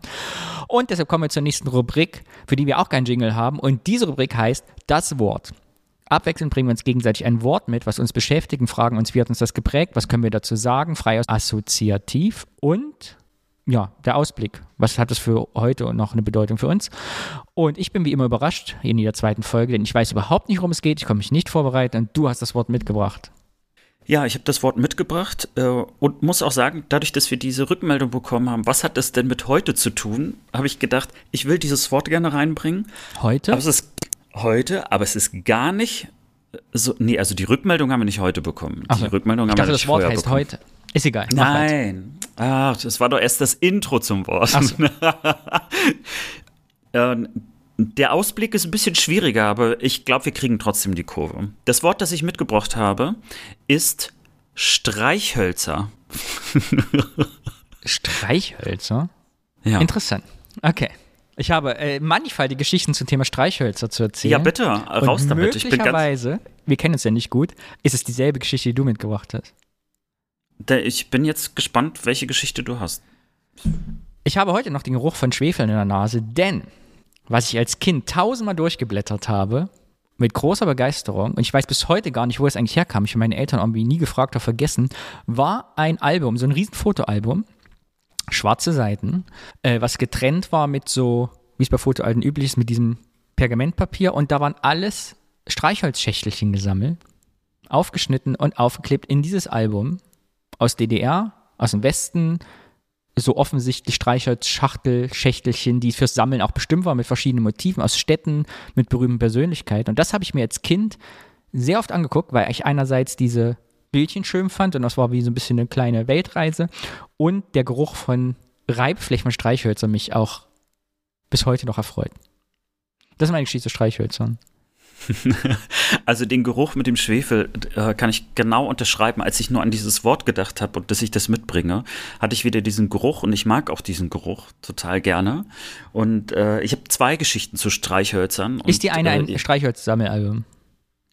Nein, äh, ich hatte gehofft, dass du das mit reinbringst, weil es gab ja Streichholzschachtel, wo ja wirklich also auch so ganz viele Motive waren Mhm. und das ist ja im Grunde genommen sowas wie äh, Briefmarken sammeln, nur Was mich am meisten. Kind, jetzt, da habe ich seit 30 Jahren nicht drüber nachgedacht, 35 Jahre, wie, wie, also sehr lange nicht, dass mich als Kind total fasziniert hat, dass es da so große Streichholzschachteln drin waren. Weißt du, so für Kaminstreichholz, die ich überhaupt nicht kannte. Und ich mir als Kind immer dachte, warum gibt es so riesengroße Streichholzschachteln? Was sind da für riesengroße Streichhölzer drin? Habe ich nie ein riesengroßes Streichholz gesehen habe. Genau. Das fand ich sehr, sehr spannend als Kind. Hast du denn mit Streichhölzern so gezündelt als Kind? Also hast du mit dem Feuer gespielt? Ich habe sehr gern gekokelt als Kind, aber es wurde mir immer verboten. Also ich war, ja, ja, ich habe sehr gerne mit Feuer gespielt als Kind. Äh, Gab es irgendwann Jasmin, mal? du hast deine Geschichte, du hast mal dein, du hast was angezündet. Ja, aber du hast also Schlimm. gekokelt. Wenn du sagst gekokelt, Ja. also erstmal das Wort gekokelt, ich glaube, da werden einige äh, hier aufschreien und sagen, ja, dieses Wort habe ich schon ewig nicht mehr gehört. Was? Kokeln ist doch ein, ist doch ein äh, gebräuchliches Alltagswort. Meinst du, das ist, äh, geht noch als Jugendwort durch? Ja. Kokeln? An Alex, du zählst hier um den heißen Brei rum. Alle Hörerinnen und Hörer sind angespannt und nervös und möchten am liebsten ihr Handy wegwerfen. Was zum Teufel hast du angezündet?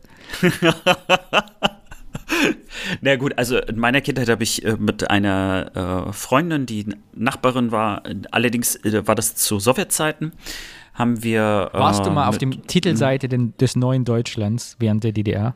Nein, also Okay. ich, äh, es ist nichts Schlimmes gewesen, aber es fühlte sich damals sehr, sehr schlimm an, Erzähl. weil wir haben sehr, sehr gerne mit Streichhölzern gespielt und natürlich gekokelt, wie es so schön heißt. Also mein Lieblings äh, äh, äh, Lieblingskokel-Wettbewerb war ja, dass man gleich mehrere Schachteln äh, geklaut hat, weil die musste man ja auch klauen. Äh, und dann musste man die ja auch so klauen, dass es nicht auffällt. Das heißt, man hat über Tage hinweg auch gesammelt. Ähm, und äh, wenn dann irgendwelche Leute Streichholzschachteln verloren haben, dann hat man die immer aufgehoben, weil man die Hoffnung hatte, dass man vielleicht noch ein oder zwei äh, Streichhölzer darin findet, die funktionieren. Was ich total geliebt habe, das hieß Roter Platz. Kannst du dir vorstellen, was der Rote Platz ist? In Rostock? Nee, also äh, bei, wenn man kokelt, was das für ein Spiel sein Nein, könnte, was man da ist- macht. Nein. Also der rote Platz war, dass man Mhm. ganz, ganz viele Streichhölzer so in, in Sand gesteckt hat oder Erde und Mhm. dann waren die praktisch so eine Fläche, die haben halt dann einen roten Platz gebildet, weil Ah ja, ja ne, so. Und äh, das ist auch so, ja, ja, so funktionieren Podcasts. Man spricht gar nichts mehr aus. Man sagt nur noch, ja, ja. Und dann ist natürlich das Geile gewesen, dass man es an einer Stelle angezündet hat. Es ist sowas wie der Domino Day, nur mit Streichhölzern und Feuer. Und dann im Prinzip dieses Feuer über alle Streichhölzer hinausging und dann praktisch diese Flamme auf einmal irgendwann so richtig groß wurde. Und was sie natürlich auch geliebt hat, war Streichholzschachteln mit Streichhölzern direkt anzuzünden. Äh, anzuzünden. Also wenn die dann so richtig hochging.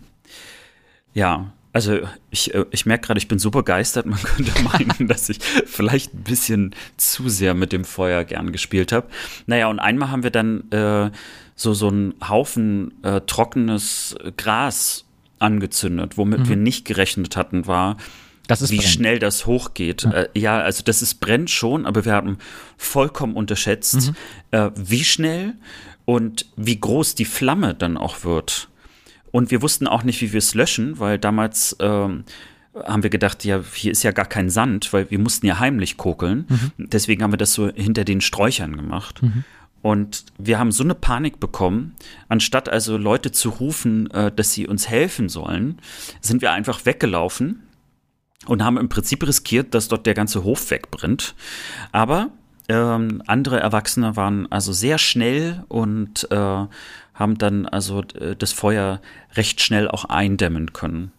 Aber das tut mir heute noch leid und äh, so wie ich ja einmal in der Folge erzählt habe, dass ich ja so eine Fensterscheibe äh, als eingeschlagen habe, ganz also unabsichtlich, möchte ich mich auch hiermit entschuldigen für Panikzustände den Großbrand in Rostock-Lüttenklein im Jahre 1988, von dem heute noch alle sprechen. Ja. Äh, ja, interessant. Was hat das Thema, hat das jetzt nur einen Kindheitsbezug oder auch einen Ostbezug für die? Es ist, äh, glaube ich, ein Kindheitsbezug, äh, vielleicht gar nicht mal so direkt Osten, aber ich weiß es gar nicht, weil ich mich nämlich gefragt habe, äh, sind Streichhölzer, ähm, also haben wir die, also in den 80ern war das jetzt noch so irgendwie so ein Thema, weil wir, es klingt jetzt so böse, also so ein bisschen rückschrittlich waren also das ist ein Fragezeichen.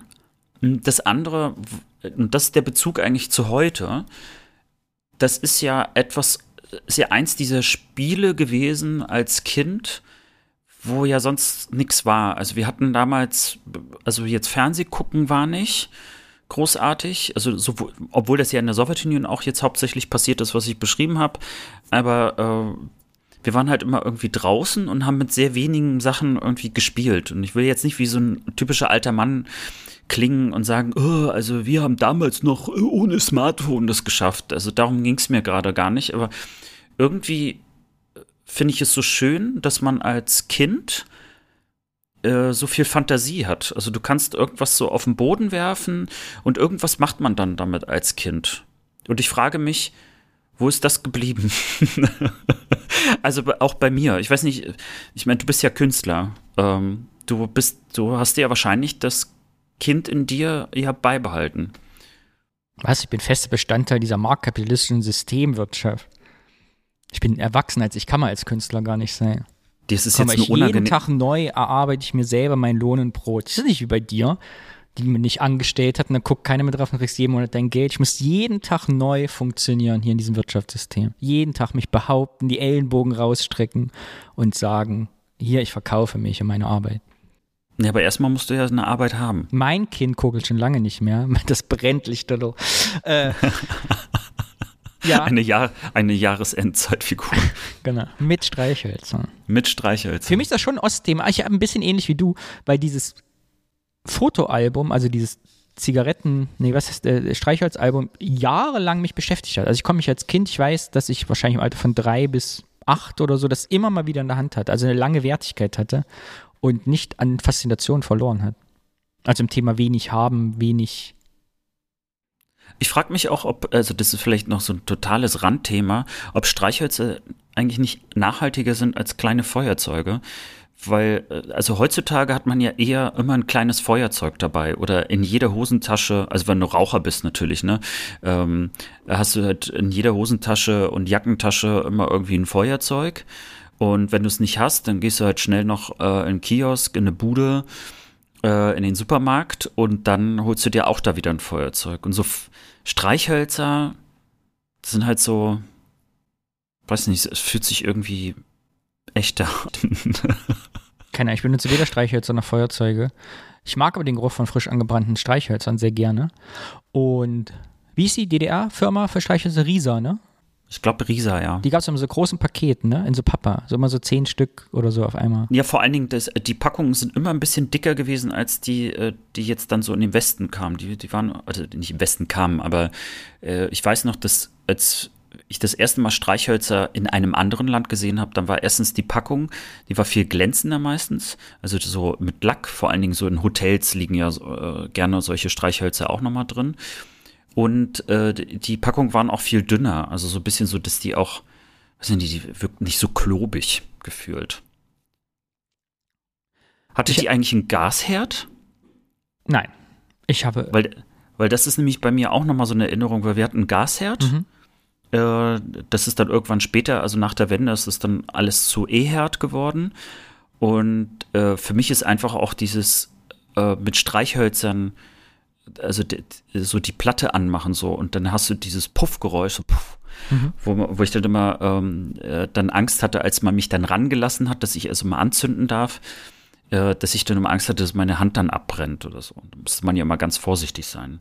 Es gibt zwar noch diese Klick, Klick, Klick, ne, also diese, diese äh, Anzünder, die man da so Piezo. ranhalten kann, aber, aber äh, so heißen die?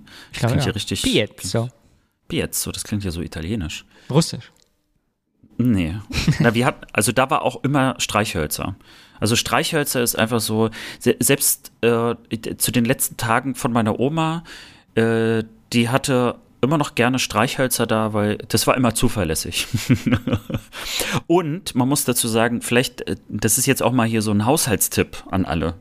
Oma-Tipps sind ja immer wertvoll. Ich habe nie verstanden, warum äh, auf der Toilette von meiner Oma es manchmal nach Streichhölzern roch. Bis ich irgendwann Jahre später rausgefunden hatte, Dass deine Das- Oma am Tag vorher Blumenkohl gegessen hat. du näherst dich dem schon an, aber äh, das, wenn man ein Streichholz abbrennt, dass das ein hervorragendes Mittel ist, um äh, Toilettengerüche äh, zu neutralisieren. Es riecht dann zwar nach Streichhölzern, aber es riecht halt nicht nach Pups. Also Tipp für alle, falls ihr jetzt irgendwie neue Beziehungen aufbaut, Dates oder so und äh, ihr müsst ganz dringend auf Toilette, habt Streichhölzer dabei. Feuerzeug hilft nicht. Ich möchte dieses Thema nicht so enden lassen. Das beziehe ich von meiner zweiten Kindheitserinnerung. Und Ich zwar habe ich als Kind sehr gern gezaubert. Und damit hatte ich mit Streichholzschachteln zu tun, weil ich äh, Streichholzschachteln präpariert habe für diverse Zaubertricks für Münzen. Weißt du, wo man so Sachen in Streichholzschachteln steckt, dann dreht man die, dann sind die weg und auf der anderen Seite kommt eine Ka Spielkarte raus und so. Da hatte ich als Kind sehr viel Spaß. Ich war allerdings ein sehr, sehr schlechter Zauberer, weil du kennst mich, ich habe ja wenig Geduld bei Sachen. Das heißt, ich habe die Sachen mal nicht lange geprobt, sondern immer nur, bis ich sie einigermaßen drauf hatte. Und wie das so ist, wenn man so sieben, acht, zehn Jahre alt ist, ist so diese Mundkoordination, wenn man schnell redet, mit Hand nicht immer deckungsgleich, dass ich häufig Zaubertricks verraten habe, weil ich natürlich nie das Sprechen geübt habe, sondern den Zaubertrick an sich. Und während ich dann den Zaubertrick vorgeführt habe, mussten meine Lippen nicht so richtig, was sie sagen sollen. Häufig habe ich so Sachen gesagt wie, und jetzt mache ich das und stelle fest, ach, jetzt habe ich einen Trick verraten. Weißt du, wie man so schlecht Witze erzählt, weil das hätte man eigentlich nicht sagen dürfen. Ja, so ist meine Zauberkarriere sehr schnell den Bach runtergegangen. Aus Magic Danny wurde nichts. Naja, immerhin hast, hast du einen Podcast jetzt geschafft. 20. Folge übrigens. Juhu! Ja, ich könnte jetzt auch noch was zur Zauberei sagen, aber es ist im Endeffekt fast die gleiche Geschichte, die du erzählst. Ich war nicht geduldig genug für das Üben. Ich habe zwar dazu nichts erzählt, aber man konnte einfach auch so schon sehen, also wie der Trick funktioniert. Ich habe also versagt. Ich habe tatsächlich, wir jemals ein höheren Treffen machen, ich habe tatsächlich noch drei Zaubertricks in petto, die ich heute noch in jeder Kneipe vorführen kann. Die immer für großes A und O sorgen, wenn man sie nicht kennt. Was immer super ist, ne? Also ich glaube, man sollte immer drei Lieder singen können, falls man zu Karaoke gezwungen wird. Von Brian Adams. Nee, kann ich leider nicht. Ach, ich schade. nehme mir das seit fünf Jahren, nehme ich mir vor, dass ich vielleicht mal so drei Lieder lerne, damit ich äh, nicht wie so ein Versager irgendwie dastehe bei so Karaoke. Habe ich aber nicht geschafft. Obwohl mein Gedanke so weit ging, dass ich sogar zu einem Gesangslehrer oder einer Gesangslehrerin gehen würde, nur um das zu perfektionieren. Und dann würde ich mich erstmal so zieren, 10, 20 Minuten lang. Und dann würde ich's ich, und dann würde ich sagen, okay, dann singe ich halt ein Lied.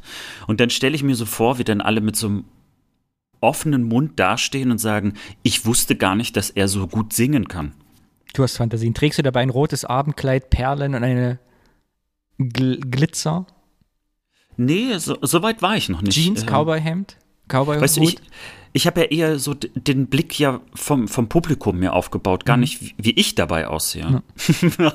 Wahrscheinlich sehe ich total schlecht und schlimm aus. Ach so, und dass die Leute sagen, ah, damit hätte ich jetzt, dass der nach diesen äh, Hugo Spritz nach den 20 jetzt noch so singen kann. Wahnsinn. Genau so. Und der Niklas steht in der Ecke und denkt sich, boah, Wahnsinn, Wahnsinn. Gut, dass wir vorher auf den Weltfrieden angestoßen genau. hatten. Sechsmal. Und du kannst immer noch singen. So, aber wir werden zum Laber-Humor-Podcast das wollen wir ja nicht werden. Äh, deshalb schlage ich vor, dass wir direkt weitermachen und ja. zur wichtigsten Rubrik kommen, denn sie macht am meisten Arbeit und diese Rubrik heißt das Thema. Und worum geht es da, Alex, für unsere neuen Hörerinnen? Auch hier, jemand bringt ein Thema mit, aber im Gegensatz zum Wort wird hier nicht äh, frei assoziiert, sondern das ist recherchiert. Deswegen auch anstrengend, weil äh, wir uns einige Tage, Wochen manchmal abmühen, um uns das Thema zu erarbeiten und es zu verstehen und es mit euch dann zu teilen. Die Regeln sind sonst aber die gleichen. Wir fragen uns damals, aber was hat es auch mit heute zu tun? Alex, mein Thema. Wir wollen ja gestern Abend essen und ich habe dir ja schon ganz viel Leid geklagt und habe gesagt, ich bin am Verzweifeln. Dieses Thema ist mysteriös. Es ist ganz schrecklich, darüber zu recherchieren und durfte ja noch nicht verraten, um was es geht. Ja, so, das ist das Schlimmste eigentlich. Also vielleicht nochmal ganz kurz zum Hintergrund für alle, die uns hier zuhören. Ähm, weil wir immer wieder die Frage bekommen, ja, ist das jetzt hier programmiert oder nicht sozusagen? Wir wissen wirklich nicht, was, die, äh, was Danny, also mir mitbringt und Danny weiß nicht, was ich ihm mitbringe. Und das führt dann manchmal dazu, dass wenn wir uns dann persönlich treffen und miteinander was essen und trinken, dass wir im Grunde genommen äh, also wie so Piep Zensurtöne in unseren Gesprächen haben, weil wir immer nur drumherum reden und sagen, ich habe da ein Thema, aber ich kann jetzt nicht drüber sprechen. Ja, darüber hinaus äh, finden unsere Treffen mittlerweile sowieso nur so statt, dass wir immer sagen, ah, ich würde dir total gern was erzählen, kann ich aber nicht, weil ich will ich später nochmal als Wort nehmen oder als Thema. Also wir, wir lernen uns nur in diesem Podcast kennen. Anders geht es nicht, weil sonst verplempern wir Material. Also. Dein Thema. Mein Thema.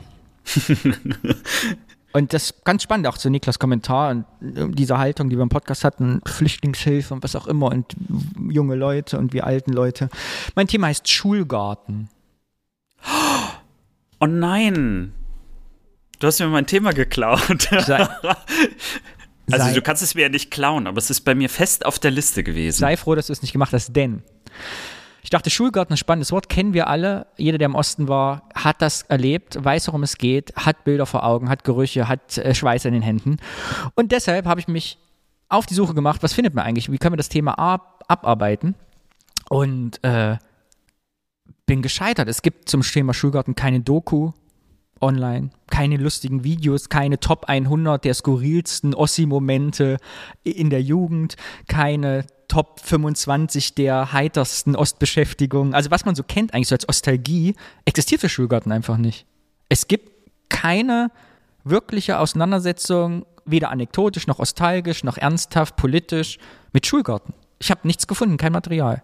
Es gibt ganz viel Literatur über Schulgarten, was aber dann eher über die Geschichte des Schulgartens geht, der schon bei den alten Griechen angefangen hat. Also vor 2000 Jahren gab es die ersten Lehr- und Schulgärten auch für junge Leute. Ist dann später 18. bis 19. Jahrhundert mit Montessori, Rudolf Steiner mit seinen esoterischen äh, homöopathischen Sachen wieder groß geworden, dass man Leute zur Natur zurückführen kann. Also aus diesem Blickwinkel, da gibt es sehr viel Material, auch ganze Doktorarbeiten und Papers und Essays, die man dazu findet, was das mit der Gesellschaft macht. Aber zum Schulunterricht, Schulgarten, war ich wirklich hoffnungslos verloren. Du gibst Schulgarten DDR, Lehrbuch ein, findest zwei Beiträge, obwohl es gab ja sogar ein Schulgarten-Lehrbuch in der DDR. Hm. Äh, und Sonst ist da nichts draus zu holen. Ich habe mich die ganze Zeit gefragt, was ist denn das für ein Thema? Warum eignet sich das denn nicht für Ostalgie, für dieses lustige, heitere? Ach, guck mal, die Ossis, die waren komisch, die mussten sogar Äpfel ernten in der Schule. Also warum, warum passiert das nicht? Das fand ich ganz interessant. Und natürlich die Frage, habe ich dann weitergeführt, was eigentlich mit Schulgarten heute? Und deshalb dachte ich, ehe wir jetzt hier das Thema beenden, habe ich dann doch ein bisschen versucht, dir was erzählen zu können über Schulgarten. Und ja, das würde ich jetzt einfach erzählen. Ich habe ein paar Einspieler mitgebracht. Ich bin sehr gespannt. Bevor wir anfangen, Thüringen ja. ist das einzige Bundesland, was durchgehend seit der Wende heute noch Schulgarten als Schulfach anbietet. Das gibt es wirklich noch. Ja, in Thüringen durchgehend. Und das hat mich sehr erfreut, weil ich komme aus Thüringen und das dachte ich, ach guck mal, schön. Heißt das denn jetzt School Gardening? School Gardening Preparing äh, Workshop. Schulgarten, bevor wir anfangen, bevor ich ein bisschen was erzähle, was sind deine Erinnerungen an Schulgarten? Weil wenn ich nämlich was in meiner Recherche, also wenn ich einen Punkt rausrecherchiert habe, dass Leute, die es gemacht haben, sehr konträr dem gegenüberstehen. Es gibt Leute, da habe ich Kommentare gelesen, die finden Schulgarten grandios, erinnern sich positiv zurück, haben es geliebt und Leute haben es gehasst. Wo stehst du? Ähm, ich habe es eher gehasst. Also das war so ein bisschen wie der Sch es ein bisschen so wie Schwimmunterricht. Äh, wobei ich, ich sagen muss, was ich am Schulgarten nicht mochte, ähm, war einfach, dass man äh, die ganze Zeit dort irgendwie mit Erde arbeiten musste und äh, dann hast du manchmal mit Insekten zu tun gehabt und ich bin halt kein Fan von Insekten oder so kleinen Tieren. Ja, das ja, hatten wir also, ja schon. Wir wollten ja mal äh, in Folie zelten, wenn wir müssen mussten. So sieht's aus, ne? Äh, ansonsten, ich glaube, ich habe es mir über die Zeit hinweg ein bisschen geschönter. Ich glaube, es gab auch mal gute Momente, weil Schulgarten war natürlich auch ein, wenn das Wetter stimmte, auch ein guter Moment, mal nicht im Klassenraum zu sitzen. Also man konnte irgendwie an der frischen Luft sich bewegen, was tun. Und natürlich war es auch wunderschön zu sehen, wenn Sachen auf einmal wuchsen und äh, ich sag jetzt mal, so der Schnittlauch dann da rauskam und so. Ähm, aber so Unkraut zupfen und solche Sachen, das habe ich wiederum nicht gemocht. Also ich mochte nur die schönen Sachen.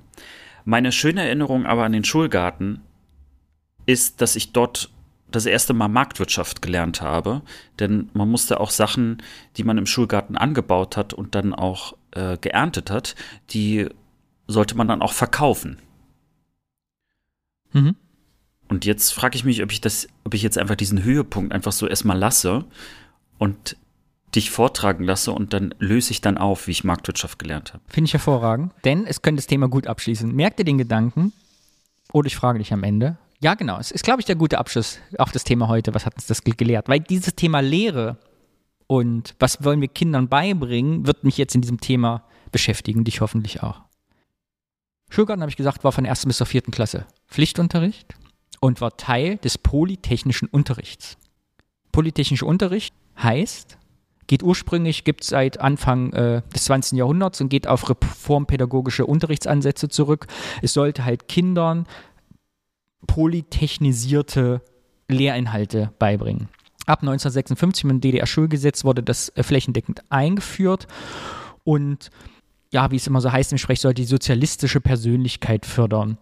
Und schon im Kindesalter, im Jugendalter Kinder halt an so eine sozialistische Arbeiterbevölkerung vertraut machen. Also mit der Arbeitsweise des arbeitenden Volks, der Arbeiterklasse halt da schon ranführen. Und der politische Unterricht in der DR sah wie folgt aus. Du hast bis der ersten bis vierten Klasse Schulgarten gehabt und du wirst dich natürlich erinnern an den zweiten polytechnischen Unterrichtsstoff, den es gab. Ja, den Werkunterricht. Den natürlich. Werkunterricht, genau, richtig. Werken. Work, Werken. work, work, work, work. Work hard. Ein Lied kannst du schon, Alex. Mm. genau. Pflicht war der polytechnische Unterricht. Es gab ja auch die Polytechnische Oberschule, POS, da kommt nämlich der Name, bis zur 10. Klasse festgeschrieben. Und äh, während der ganzen DDR-Zeit 56 existierte eigentlich dieser polytechnische Unterricht relativ gleich, ohne große Änderungen. Also man hat das quasi diese 40 Jahre so äh, inhaltlich durchgezogen. Und bis ersten bis zur vierten Klasse gab es eben dieses Werken und Schulgarten und später kamen dann andere technische Fächer noch dazu. Also von der siebten bis zehnten Klasse gab es die sogenannte Einführung in die sozialistische Produktion, technisches Zeichnen und produktive Arbeit. Und es ging dann auch so, dass Leute dann später in der Oberstufe äh, dann wirklich auch vor Ort in die Betriebe gingen. Ne? Ich kenne die Geschichten von meinen Eltern, dass meine Mutter auf Kartoffeln lesen musste, die müssten da Feldarbeiten machen. Und äh, es gibt ja die ominöse Geschichte, dass meine Mutter ja Fach, Teilfacharbeiter äh, Rinderzucht ist. Also meine Mutter ist ja Rinderbesamerin, habe ich ja schon erzählt. Und das hat sie eben auch in der Oberstufe da nebenbei den Facharbeiter gemacht. Das ist also dieser polytechnische Unterricht. Wie man es erwartet von einem sozialistischen Staat, der kommunistisch werden will und mit dem großen Bruderländern der Sowjetunion einhergehen will, hatte natürlich der gesamte Schulapparat das Ziel, dem sozialistischen Menschenbild zu ja, und wie es sich äh, für die DDR gehört und äh, dem sozialistischen System und der Einbindung in das äh, kommunistische Brudersystem der Sowjetunion zog sich natürlich das einerseits äh, dieses sozialistische Weltbild, das man Kindern beibringen wollte, durch die Schule, aber natürlich auch in den außerschulischen Bereich. Also einerseits gab es den politischen Unterricht, welch kurz als Zusammenfassung für diese Clips, die ich gleich spiele. Und dann gab es natürlich noch die Jugendorganisation, also die Themenpioniere, die FDJ, wo Kinder und Jugendliche eben auch an das an die Arbeiterklasse, den Sozialismus und den modernen Menschen rangeführt werden sollten. Gleichzeitig gab es noch das Kinder- und Jugendfernsehen, natürlich auch, was aber wohl, also weil ich das recherchieren konnte, so kurz, äh, das weniger funktioniert hat. Also die Inhalte im Fernsehen für Jugendliche sind dann immer mehr eigentlich zu Erklär- und Ratgeberfernsehen geworden und waren weniger politisiert als andere Sachen. Dann gab es die sogenannten Ferienlager. Warst du auch mal im Ferienlager? Ich war einmal im Ferienlager, 89 oder oh. 90. Ich hatte es, glaube ich, letztens auch erwähnt. Es muss, es muss 90 gewesen sein. Also mhm. Also es gab schon die D-Mark, aber äh, die Währungsunion war noch nicht durch. Da musste man äh, ein Wort oder Thema draus machen. Ich war nämlich nie in einem Ferienlager. Ich weiß gar nicht, wie sowas geht. Genau, und der Schulgarten, der für uns ja irgendwie entweder Hassobjekt oder freudiges Ereignis war jede Woche, äh, fand, äh, wie äh, Schulgarten, erstmal für, müssen wir vielleicht, glaube ich, nochmal kurz beschreiben, für alle, die gar nicht wissen, was das ist. Äh, was war Schulgarten? Was erinnerst du dich, Alex? Wie fand das statt? Wann fand das statt und was hat man gemacht? Also es war erstmal wie eine normale Unterrichtseinheit und es war als Ort ist es ein Garten, wie man ihn so kennt. Ähm, direkt neben der Schule, also zumindest bei mir war das direkt neben mhm. der Schule. Jede Schule bei den meisten Schulen so, also laut Quellen hm. hatte quasi jede Schule in der DDR einen eigenen Schulgarten, einen Bereich, der meistens sehr nah an der Schule, also vor der Schule vorgelagert war. Genau, ein Gartenbereich. Ja. Ich, ich, war ja in äh, Lüttenklein in den ersten vier Klassen und das waren auch äh, zwei Schulgebäude zusammen und jedes Schulgebäude hatte auch seinen eigenen Schulgarten. Äh, allerdings waren die eben auch zusammen und es ist wirklich so, dass äh, also der also der Schulgarten war wirklich direkt neben dem Gebäude. Also war äh, kein langer Weg äh, im Prinzip genauso lang wie zu einem anderen Klassenraum am Ende des Gebäudes zu gehen. Und da gab es dann eben auch einen kleinen Schuppen, da waren dann die ganzen Werkzeuge, es gab einen riesen Komposthaufen. Also eben wie man sich so einen Garten vorstellt, da gab es dann eben so diese kleinen Parzellen, um die man sich dann eben auch gekümmert hat. Mhm. Als Und Klasse. Gekümmert? Genau, hieß ja wirklich, dass man Winter wie Sommers, also das ganze Jahr über, sich um die Beete gekümmert hat. Das heißt, Aussaat, es gab äh, ich habe die genauen Erinnerungen persönlich nicht, aber ich weiß zum Beispiel, dass wir Pflanzen in den Fensterbänken in der Schule angezogen haben aus Samen und die später quasi in den Schulgarten verbracht haben, dort eingegraben haben, gejätet, Unkraut gezupft und irgendwann wurde das alles reif und dann hat man es geerntet. Genau. Viele Sachen wurden übrigens, habe ich auch rausgefunden, das wusste ich nämlich selber nicht, vielleicht kommt das mit deinem Thema gleich am Ende zusammen, wirklich in den freien Verkauf. Also man hat entweder den Schülern das mitgegeben oder es kam zu so einer Art wirklich freien Marktverkauf, wenn das genug war, dass es in Verkaufsstellen verkauft wurde, was die Schüler da angebaut haben. Es war also nicht so, dass sie das alle quasi, jeder konnte mitnehmen, was er wollte, sondern auch das war sozialistisch quasi geordnet, dass die Kinder nur weil sie es gemacht haben, es ihnen nicht selber gehörte. Genau, so sah Schulgarten aus. Wir sind nachmittags, war meistens, also ich habe das äh, selber, kann ich mich nicht mehr erinnern, aber recherchiert, dass es wohl meistens im Nachmittagsstunden war, dass quasi das letzte am Tag, was man gemacht hat, der Schulgarten war, bevor man heimgegangen ist. Genau zusammen dahingegangen ist, Geräteausgabe, und dann konnten sich Kinder aussuchen, wurden gesagt, was man machen musste. Ich musste meistens jäten, ich weiß auch nicht warum, und musste immer Unkraut zupfen. Wahrscheinlich, weil ich so klein und wendig war. Und wie hast du Schulgarten gesehen? Würdest du sagen, das hat dich sozialistisch geformt? Meinst du, der, in der Grundschule hat man da schon so ein, ein Weltbild übergestülpt bekommen oder wie hast du das wahrgenommen? Naja, also jetzt muss man ja fragen, äh, also damals habe ich als Kind natürlich überhaupt nicht wahrgenommen, dass ich überhaupt geformt werden sollte aus äh, irgendeiner ideologischen Sicht, sondern es war eigentlich wie Schule. Also mhm. da wird was angebaut, das ist im Prinzip wie so eine Art Biologieunterricht. Wir hatten ja nur noch keine Biologie, das war ja damals dann Heimatkunde. Man hat dort eben auch gelernt, was, was, wie, wie wachsen Sachen, ne, was ist Erde, etc., etc. Aber im Schulgarten hast du es ganz praktisch gesehen. Und du musstest dich eben drum kümmern. Und jetzt muss man ja auch sagen, dass ja Kleingärten äh, in der DDR ja, äh, ich, ich glaube sogar, wir hatten die höchste Kleingärtendichte der Welt auf äh, 1000 Einwohner. äh, das war ja etwas, was äh, im Alltag auch nach der Schule eine große Rolle gespielt hat. Wir hatten zwar keinen Kleingarten, aber fast alle um uns herum, also an Freunden und Bekannten hatten einen Kleingarten. Das heißt, da hat sich das einfach noch wiedergespiegelt. Also was man im Schulgarten gelernt hat, passierte auch äh, letztlich im Kleingarten, hm. nur halt ohne Grillen. Wir sind in Thüringen groß geworden, bei uns wurde immer gegrillt. Äh, ich habe den kleinen Ausschnitt mitgebracht, weil da geht es nämlich genau darum, was wollten Lehrerinnen und Lehrer eigentlich ihren Schülern damals beibringen oder was mussten sie ihnen auch beibringen. Und zwar hat der WDR, das Westdeutsche Fernsehen, in den 80er Jahren Anfang mal eine ostdeutsche Schule, eine POS besucht und hat Leute interviewt. Es gibt einen WDR-Beitrag, ich würde dir mal 53 Sekunden einer Lehrerin vorspielen, die gefragt wird, was sie eigentlich ihren Kindern beibringen soll. Und haben ja alle kein Bild, es ist schwarz-weiß. Äh, man sieht eine Frau mit kurzen Locken, so ein bisschen Mini-Pli, wie es damals, glaube ich, so gerade so Mode war. Heute auch wieder, vor allem bei Männern. Äh, genau, und sie erzählt mal kurz, genau, über die sozialistische Erziehung im polytechnischen Unterricht.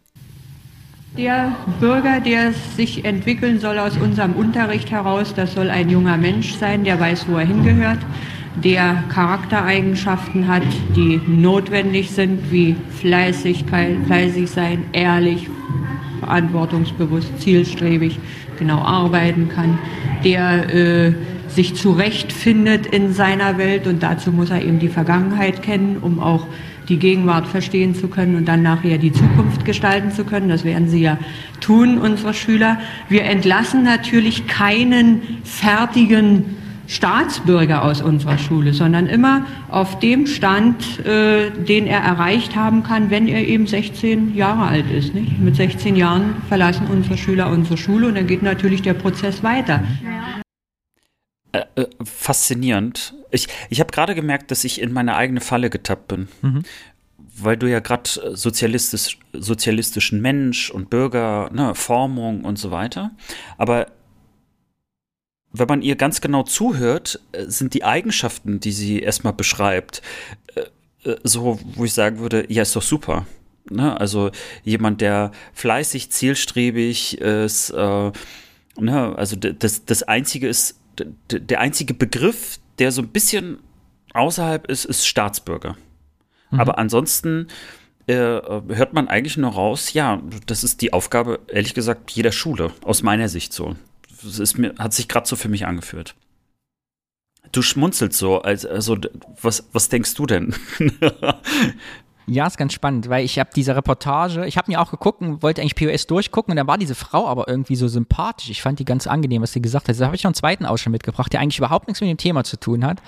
Aber weil du krass dachtest, in die Falle getappt, war ich nämlich auch. Sie kriegte die Frage gestellt, was unternehmen sie eigentlich mit Schülern, die jetzt nicht ihnen so folgen und die ein bisschen aufmüpfig sind und äh, wie nennt sich das? Das Wort vergessen. Äh, Störenfriede oder so sind, ne? Wo mhm. ich mich ja auch in äh, mich ein bisschen gesehen habe, der während des Abiturs schon beschlossen hat, nie wieder zur Schule zu gehen und äh, immer schon Künstler werden wollte und gesagt hat, ich werde auf keinen Fall irgendwas studieren und gleichzeitig Berufsberatung musste, die einem die das Thema Freiberuflichkeit oder werden sie doch einfach Künstler ja niemals gesagt hätte, sondern sagte, sie müssen ja nicht studieren, sie können auch eine Ausbildung machen, das geht ja auch. Also ein sehr engen Kreis und äh, hm. nochmal um deine Falle zu tappen, weil ich fand's in unserer Vergangenheit ist immer, oder in unserer Verklärung ist immer sehr kurz. Und wir wissen ja auch, dass alles politisch introniert war und dass es Lehrpläne gab und Stadtsicherheit und äh, alles ein Auge drauf hat. Ich kenne die Geschichte von meinem Vater, ja, Lehrer ist auch sehr genau, was man durfte und was nicht. Und wie man quasi bespitzelt worden ist. Da kommen wir in diversen späteren mhm. Folgen sicher noch drauf, auf diese ganzen tragischen Geschichten. Äh, aber bild dir jetzt mal ein Bild im Kopf oder ihr alle, was sagt die Lehrerin auf die Frage, was ist, wenn jemand nicht so richtig zum sozialistischen Weltbild steht? Was wird sie antworten? Und dann spiele ich das mal ab. Ist das freiwillig? Freiwillig. Ähm, nun gibt es ja in jeder Gesellschaft auch Außenseiter, zum Beispiel in so einer Schulklasse wie hier. Was machen Sie mit denen? Die also nicht diese Ziele akzeptieren oder sie nicht verstehen können oder wollen. Naja, äh, das ist sehr unterschiedlich. Das kann man sich ja jetzt nicht sehr kurz beantworten. Äh, Außenseiter, weiß ich nicht, ob man den Begriff überhaupt so gelten lassen kann. Ist, man muss die Ursachen erforschen, weshalb ein Kind äh, an bestimmten Stellen nicht kann oder nicht will. Und unsere Schule ist eine gesellschaftliche Organisation. Wir arbeiten eng mit den Eltern und den Betrieben zusammen. Und äh, die Entwicklung eines Kindes vollzieht sich ja in diesem gesellschaftlichen Milieu. Und aus diesem Milieu heraus kann es natürlich auch passieren, dass das eine oder andere Kind sich anders entwickelt. Nicht, dass also beispielsweise äh, Eltern nicht den Einfluss ausüben können, ja, weil sie es ganz einfach nicht packen, um ihr Kind äh, so zu erziehen, dass es sich sicher und gut bewegen kann.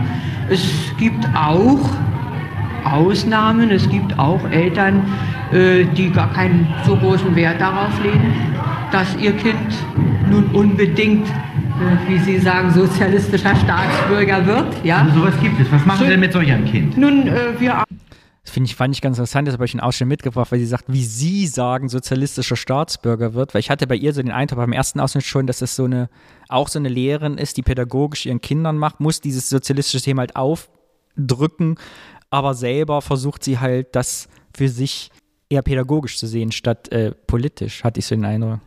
Also ganz genau. Also mein Eindruck war eben auch, sie geht da rein pädagogisch ran und äh, und jetzt auch schon die letzten Sätze, die sie ja gesagt hat. Äh, äh, ich fand schon allein ihre Aussage, ich würde ja nicht von Außenseiter sprechen oder so ähnlich hatte sie das gesagt. Das wäre doch auch heute, also ich sage jetzt mal 2021, äh, wenn man total vogue ist, ja, wie es äh, mittlerweile so heißt, äh, gilt das doch genauso. Warum, also man sollte doch überhaupt nicht von einem Außenseiter sprechen.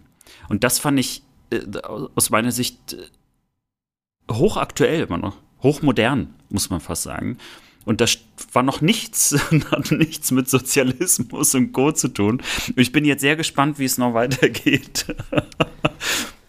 Ich würde den Ausschnitt dann spielen. Sie erzählt noch, dass äh, als ah. nächstes, dass es noch Organisationen gibt. Es gibt ja noch die Pioniere und äh, mhm. noch die, das, wo Kinder immer Einfluss kriegen und dass sich das schon gibt bis zum Erwachsenenalter. Das wird, also Kinder leben in der Gesellschaft, haben Einflüsse und das wird sich fügen, sagt sie noch, grob gesagt. Ja.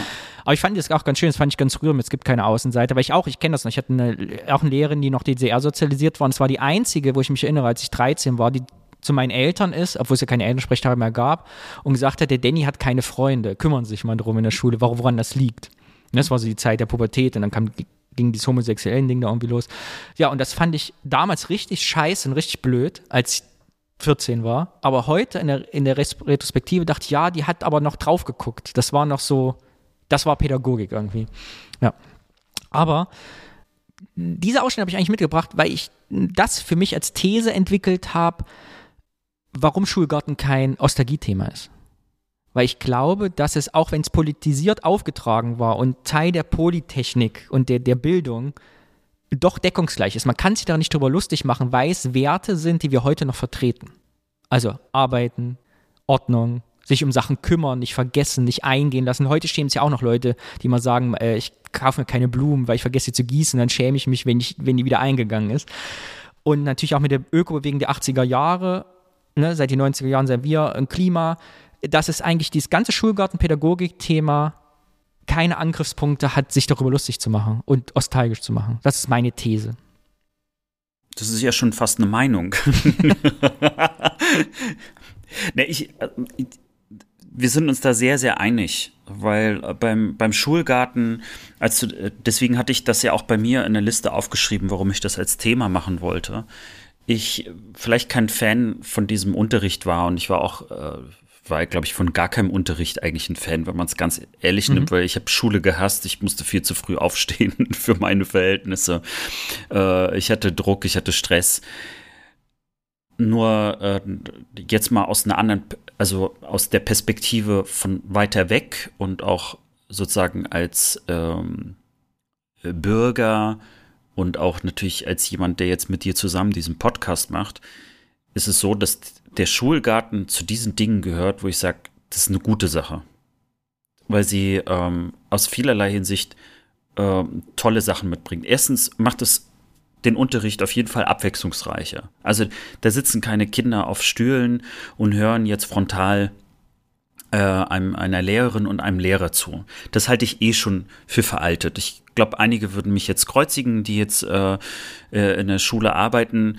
Äh, ich bin der Meinung, wenn es bessere Möglichkeiten, bessere Rahmenbedingungen äh, geben würde, bräuchte es diesen Frontalunterricht nicht mehr. Der ist veraltet, der funktioniert nicht, weil er nämlich davon ausgeht, dass alle Schüler äh, und Schülerinnen äh, letztlich gleich sind, in gleicher Geschwindigkeit alles gleich aufnehmen. Ja, so steile These, ich weiß. Beim Schulgarten ist es ähm, abwechslungsreicher. Also äh, es gibt unterschiedliche Aufgaben und du machst es nicht für den Lehrer oder die Lehrerin. Natürlich äh, machst du das erstmal so vorrangig, aber äh, du siehst halt, äh, da passiert was. Ne? Also ich pflanze etwas, ich jäte etwas, äh, ich zupfe irgendwas, ich äh, bringe irgendwas zum Kompost, irgendwas wächst, äh, ich, ich kann es ernten, ich kann es sogar essen, äh, es schmeckt vielleicht, es schmeckt vielleicht auch nicht. Es sieht auch anders aus als zum Beispiel im Supermarkt. Ne? Äh, jede Möhre sieht irgendwie dann doch ein bisschen anders aus. Jede Gurke sieht irgendwie anders aus. Ich habe also einen ganz anderen Bezug zu Dingen, die mir äh, normalerweise vorgefertigt irgendwie hingestellt werden. Du erzählst mir dasselbe, was gleich noch jemand erzählt in einem Clip, deshalb bremse ich dich. Du darfst das. Interessant finde ich, und das darf man nicht, natürlich nicht vergessen, ich kenne mich die Geschichten früher noch, und das ist ähnlich wie bei Zero. Wir haben natürlich jetzt, wir tendieren zu einer Romantisierung des Ganzen, weil natürlich ähm, das erinnert mich an das Segro-Thema. In der DDR hat man ja nicht unbedingt äh, Müll gesammelt und recycelt, weil man die Umwelt schützen wollte, sondern weil es Mangelwirtschaft war. Und man brauchte das Papier, man brauchte die Folie. Und ähnlich was beim Schulgarten. Ich kenne die Geschichte von uns, von meinen Eltern. Wenn du halt Tomaten und Gurken haben wolltest, immer musstest du sie selber anbauen. Weil du nicht damit rechnen konntest, dass du sie im Supermarkt kaufen kannst. Und das ist nämlich auch mhm. ein großer Grund, eben die Kinder schon daran zu führen und die Leute dahingehend zu erziehen, äh, selber anzubauen wo man heute das stylisch findet. Ich suche übrigens immer noch einen Schrebergarten, wer in Köln in, im Süden irgendwie mich äh, zweimal zwei Meter Feld bestellen lässt. Meldet euch bei uns. Es ist unmöglich zu finden. Ich will auch den ganzen Schrebergarten, ich will nur ein Stück Feld, zweimal zwei Meter reichen mir. Kleiner äh, Werbeblock. Mm, ist es ja heute so ein bisschen yuppie oder ein bisschen lifestyleig oder mit, ah, oh, ich kann mir sogar leisten, meinen eigenen Garten, da habe ich Zeit für und da gehe ich, äh, äh, dann werde ich eins mit mir, so ein bisschen, also ein bisschen übertrieben polemisch gesagt. Und äh, ich bin halt, ich wollte jetzt das Thema abschließen mit zwei kleinen Clips und nach einem Gedanken. Und zwar steht auf Wikipedia, ich habe diesen Artikel äh, über Schulgarten, und da steht als letzter Satz zum Thema Schulgarten der DDR, in der gegenwärtigen Schule zielen die schulischen Berufsvorbereitungen und Berufspraktika auf die Berufswahl, ohne dass aber dahinter eine Theorie der Persönlichkeitsbildung steht. Ich habe ist das, ich habe überlegt, ist das denn wirklich so? Also, wenn man, bringt man den Kindern heute solche Sachen und Praktika und Einführung im Beruf wirklich bei, ohne ein Grundbild von einer, einer, einer Erwartung in unserer passenden Gesellschaft zu haben? Das habe ich mich gefragt. Weißt du, was ich meine? Also stimmt ich das? Musste, na, ich musste erstmal kurz überlegen. Äh, ich bin geneigt dazu zu sagen, dass das nicht stimmen kann. Aber es ist was wahrscheinlich anderes im Vergleich zur DDR.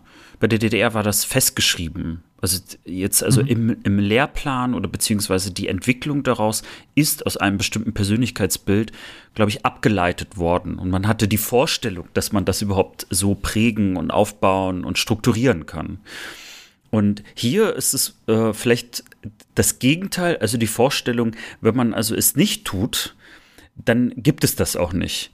Aber wenn wir, äh, also was wir jetzt mehr und mehr wissen, ist ja, äh, dass wir Teil immer der Rahmenbedingungen sind, in denen wir existieren. So, das, äh, als wenn wir uns den Geschichtsunterricht zum Beispiel anschauen, dass der natürlich geprägt ist von einem bestimmten Gesellschaft- und Geschichtsbild, das äh, äh also nicht zufällig ist und nicht äh, total frei äh, und, und offen und äh, vielfältig, sondern dass es aus einer ganz bestimmten Perspektive heraus geformt worden ist und damit ganz viele Dinge weggelassen worden sind.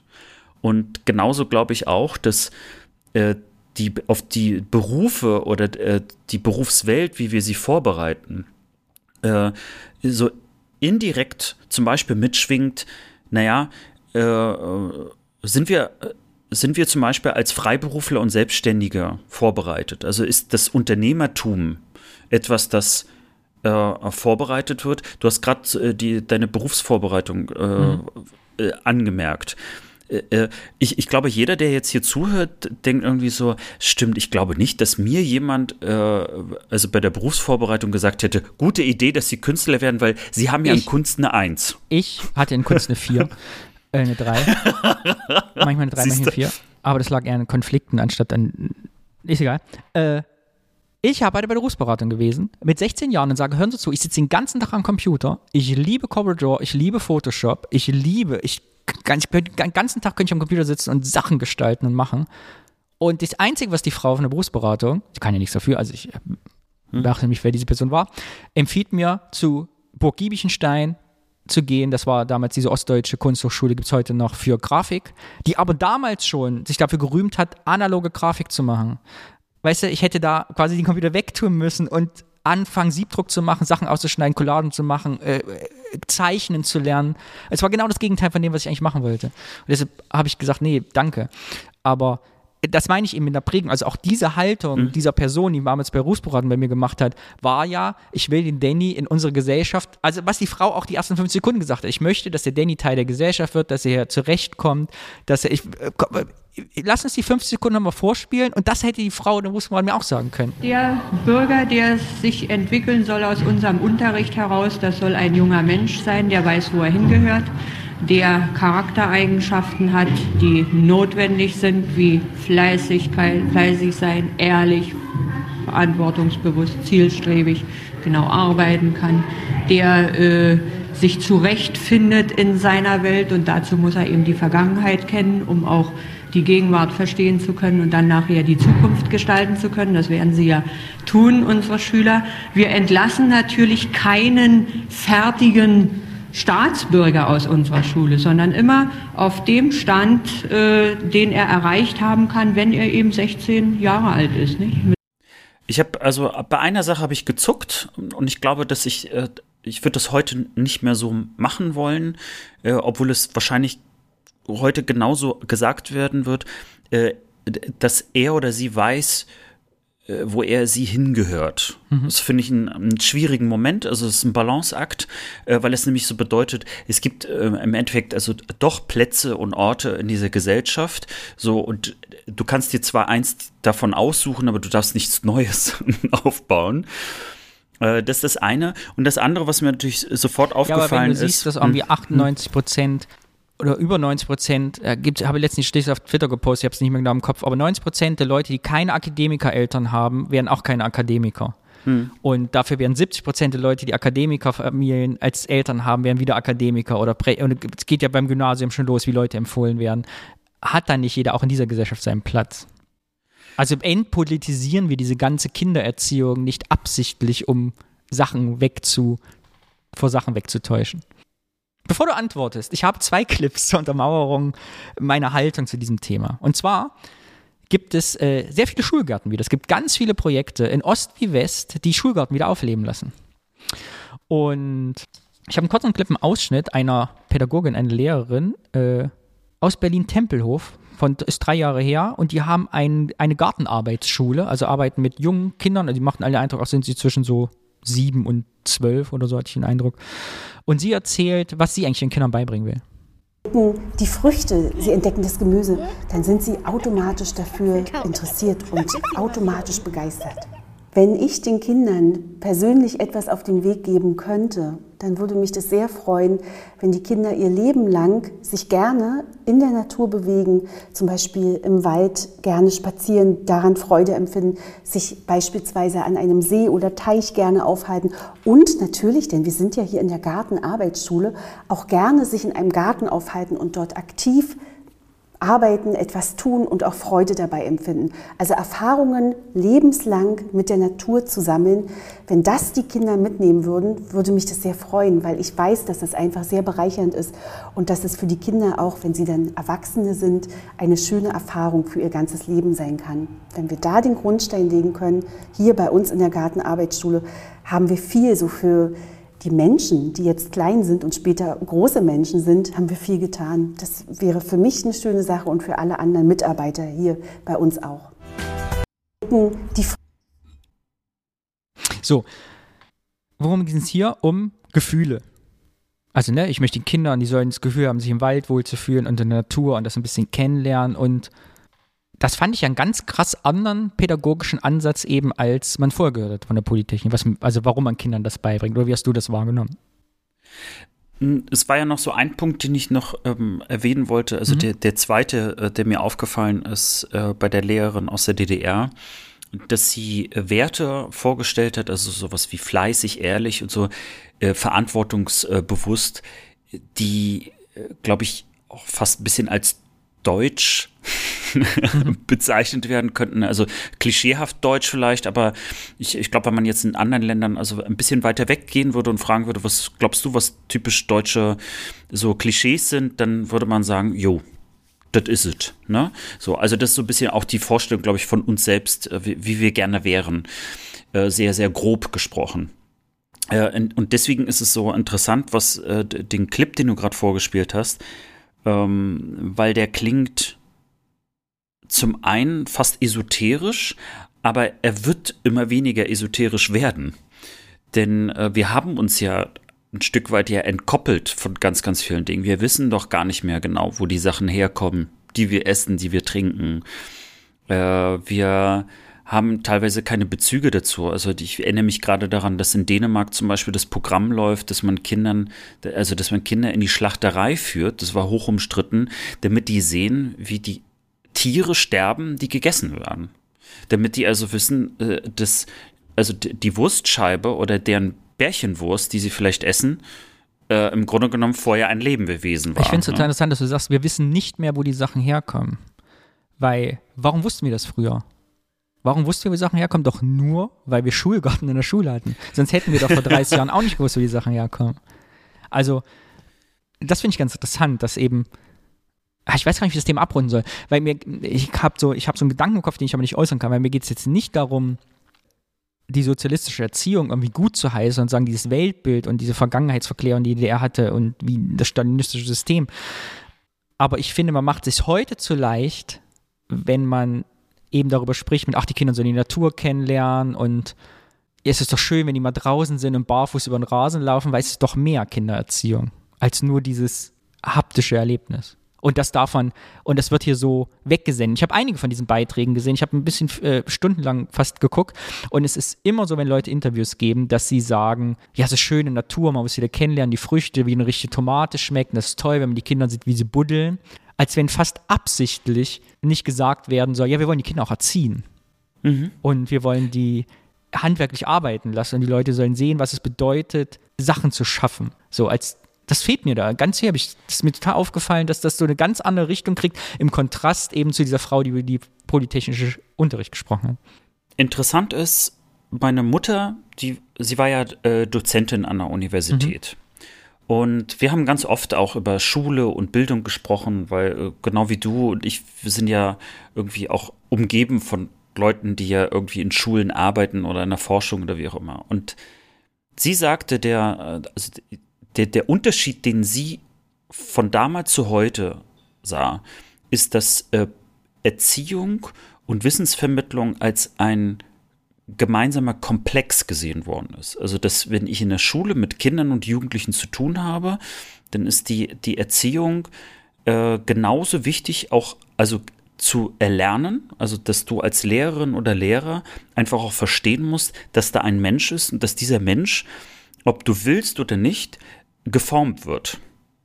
Also durch das Erlebnis, also äh, auch mit dir als Lehrerin und Lehrer und dass es besser ist, das zu verstehen. Also zu verstehen, was Pädagogik ist und wie Pädagogik äh, ähm, mit sozusagen dem Lehrplan, also der reinen Fakten, äh, ich sage jetzt mal Vermittlung, so will ich es jetzt mal kurz abgrenzen, wie das integrativ funktioniert. Und da sagt sie, äh, empfindet sie immer noch, dass äh, dort im Osten der Ansatz ein anderer war. Sie sagt nicht unbedingt besser, ein anderer war und äh, dass davon Aspekte aber äh, besser funktioniert haben, äh, weil jetzt hast und jetzt schlage ich mal so ein bisschen den Bogen zu dem, was du gerade geschrieben hast, äh, nicht geschrieben, äh, gesagt hast. Dieses, man, man möchte eigentlich nicht zugeben, so nach Motto, dass man eigentlich erzieht. Denn ganz ehrlich, natürlich ist es Erziehung, was dort passiert. So, aber die Frage ist, auf welcher Grundlage passiert das? Also was, wie, weshalb? Und äh, da war natürlich die DDR, äh, ich setze mal in, in einem negativ behafteten Vorteil, dass es dort auch eine ideologische Grundlage gab. So, aber Darf eben, ich äh, kurz ja, einsteigen? Bitte. Weil ich, jetzt kommt meine These. Ich habe noch einen letzten Clip mitgebracht und ich sage dir, es gibt auch heute einen ideologischen Unterbau dieses, dieser ganzen Pädagogik. Und ich fände es schön, wenn eben solche Leute in Interviews auch das sagen würden, dass sie Kinder formen wollen zu Naturliebhabern. Framing. Ja, eben nicht Naturliebhabern, sondern, pass auf, ich spiele jetzt den Clip vor. Und ich möchte ganz kurz als Disclaimer, mir geht es nicht darum, dass ich das sozialistische System gut fand, die Diktatur, darum geht es mir gar nicht. Sondern was mich eben gestört hat bei der Recherche, deshalb bin ich an den Clips hängen geblieben, ist, dass in ganz vielen Interviews, wie wir jetzt eben gehört haben, dass so auf eitel Sonnenschein die Kinder so Natur kennenlernen, ein bisschen Spaß haben und das war's. So, aber eigentlich steckt mehr dahinter. Ich zeige jetzt ein Interview, äh, nee, einen Vortrag von Dr. Dorothee Benkowitz von 2017 und die hat nämlich, äh, ist mitgefilmt worden, auf dem Fachtag für Gartenpädagogik gesprochen. Und sie ist Wissenschaftlerin und setzt sich mit Schulgarten, Schulgartenerwartung und Forschung zum Thema auseinander. Und ich spiele mal drei, vier Minuten vor. Aufgabe für alle.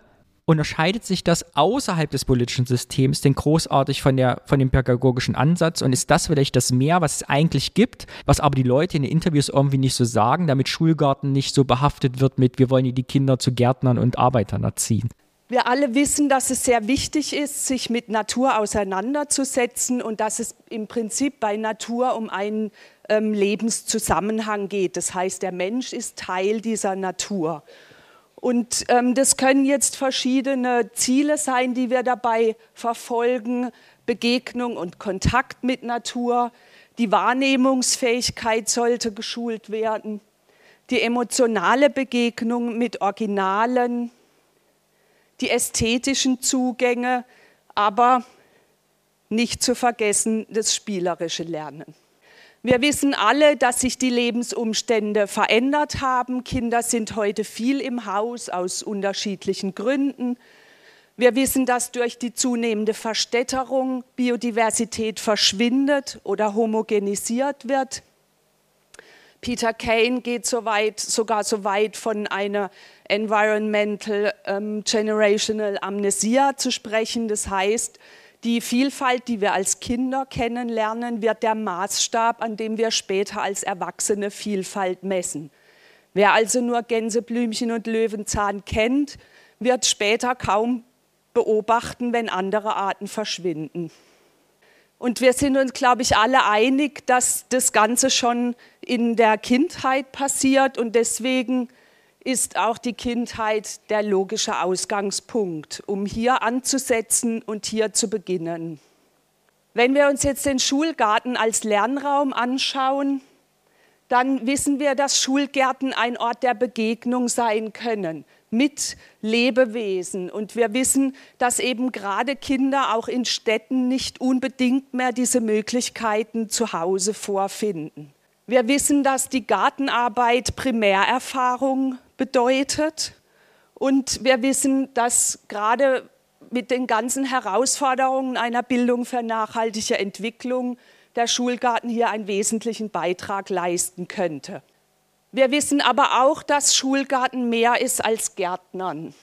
Wenn wir uns jetzt anschauen, welche Lernchancen Kinder im Schulgarten haben, dann, wie gesagt, die unmittelbare Primärerfahrung, das ästhetisch-sinnliche Erleben, das Riechen. Della Frus hat uns heute Morgen Rosmarin gegeben, dieses Lernen mit allen Sinnen, die ursprünglichen Arbeitsvorgänge kennenlernen. Es ist für Kinder heute gar nicht mehr selbstverständlich, dass sie das Gärtnern kennen, dass sie die Geräte dazu kennen. Auch die einfache Freude an der eigenen Tätigkeit, die Ernte nachher als die Belohnung von harter Arbeit die Sensibilisierung für Umweltphänomene und damit auch eine Anbahnung, die Probleme erkennen zu können. Naturkreisläufe und Lebenszusammenhänge ähm, erkennen und sich für den Erhalt von Ökosystemen zu engagieren. Sowie verbraucherkritisches Verhalten. In dem Zusammenhang wäre zum Beispiel Saisonalität und Regionalität. Wer im Garten anbaut und anpflanzt, der versteht, warum es im November in Deutschland oder Österreich unmöglich Erdbeeren geben kann. Ja, und so, abschließend Satz von mir zu meinem Thema und Resümee und dann kannst du deine Geschichte über Marktkapitalisierung äh, erzählen. Ich finde Ihren Ansatz richtig. Ich kam dem sehr gut zu und es hätte auch äh, 30 Jahre alt sein können, Dubai. Und das finde ich, sollte man auch offen sagen, dass eben Schulgarten nicht dazu da ist, einfach mal schön die Natur kennenzulernen, sondern Sinn für die Umwelt hat, um die Probleme der Biodiversität weiß, um den Klimawandel weiß und äh, Aufwand, Nutzen und Arbeit von Lebensmitteln als Rohstoff und Versorgungsnahrungsmittel einfach weiß.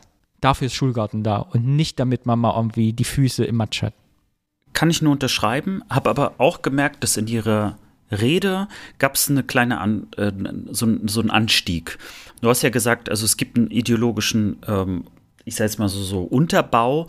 Und interessant ist, dass sie sehr, sehr stark natürlich erstmal, sie hat ja so, so drei Punkte gehabt, so gefühlt. Der eine ist also vor allen Dingen also der äh, bildungstechnischer äh, Anspruch, also dieses, äh, dass man äh, eben nicht nur irgendwas liest, sondern also das durch mehrere Sinne erfährt und so weiter. Dann hat sie das eben sehr schön anschaulich auch mit dem Rosmarin gemacht und dass man dann selbst ernten kann und so. Also dieses Ganze. Äh, und dann hat sie als äh, äh, zweites natürlich auch äh, ähm, das ganze Thema überhaupt angesprochen, dass man sich mehr und mehr von, von der Natur entfernt. Das hatten wir ja gerade schon, also äh, wie der die Leute so äh, näher bringt, so nach Motto, das ist nicht nur im Fernsehen oder das passiert irgendwo, sondern passiert hier und du kannst es selber sehen, äh, wie komplex das auch ist. Was ist überhaupt ein Ökosystem? Was ist Natur? Warum ist es so, wie es ist? Und das Dritte, und da wurde es dann hochinteressant, äh, weil das wäre wahrscheinlich etwas so in der DDR nicht ausgesprochen worden, äh, dass man verbraucherkritisch wird. Also, dass man nicht mehr die, diese Erwartungshaltung hat, ich krieg äh, also dieses Gemüse oder dieses Obst äh, oder diese Kräuter kriege ich immer, jeden Tag in der gleichen Menge bei meinem Supermarkt um die Ecke. Und das ist natürlich auch aus, das ist eine konsumkritische Haltung, die unterstütze ich natürlich persönlich auch, aber natürlich ist das auch ein ideologischer Unterbau, der sehr, wohl, der sehr wohl auch was mit der Zeit und der Welt zu tun hat, in der wir ja gerade leben. Ne? So, dadurch wird der Schulgarten natürlich auch wieder hochinteressant für heute. Deswegen finde ich eigentlich das total spannend und auch ein geiles Thema, was du da gerade nochmal hochgezogen hast. Ich hatte es ja auch auf der Liste. so, aber jetzt abschließend, vielleicht hast du verstanden, worauf ich hinaus wollte. Also nicht um die Glorifizierung ja. irgendwie des Schulgartens in der DDR, sondern eben, dass Schulgarten mehr ist als Geten und Eggern und Sehen und Ernten. Sondern auch glaube, jetzt, Schul also Schulgarten ja. ist so modern wie die Gesellschaft. Also sie, der Schulgarten ändert sich mhm. mit der Gesellschaft mit und lebt in der Gesellschaft, in der wir leben.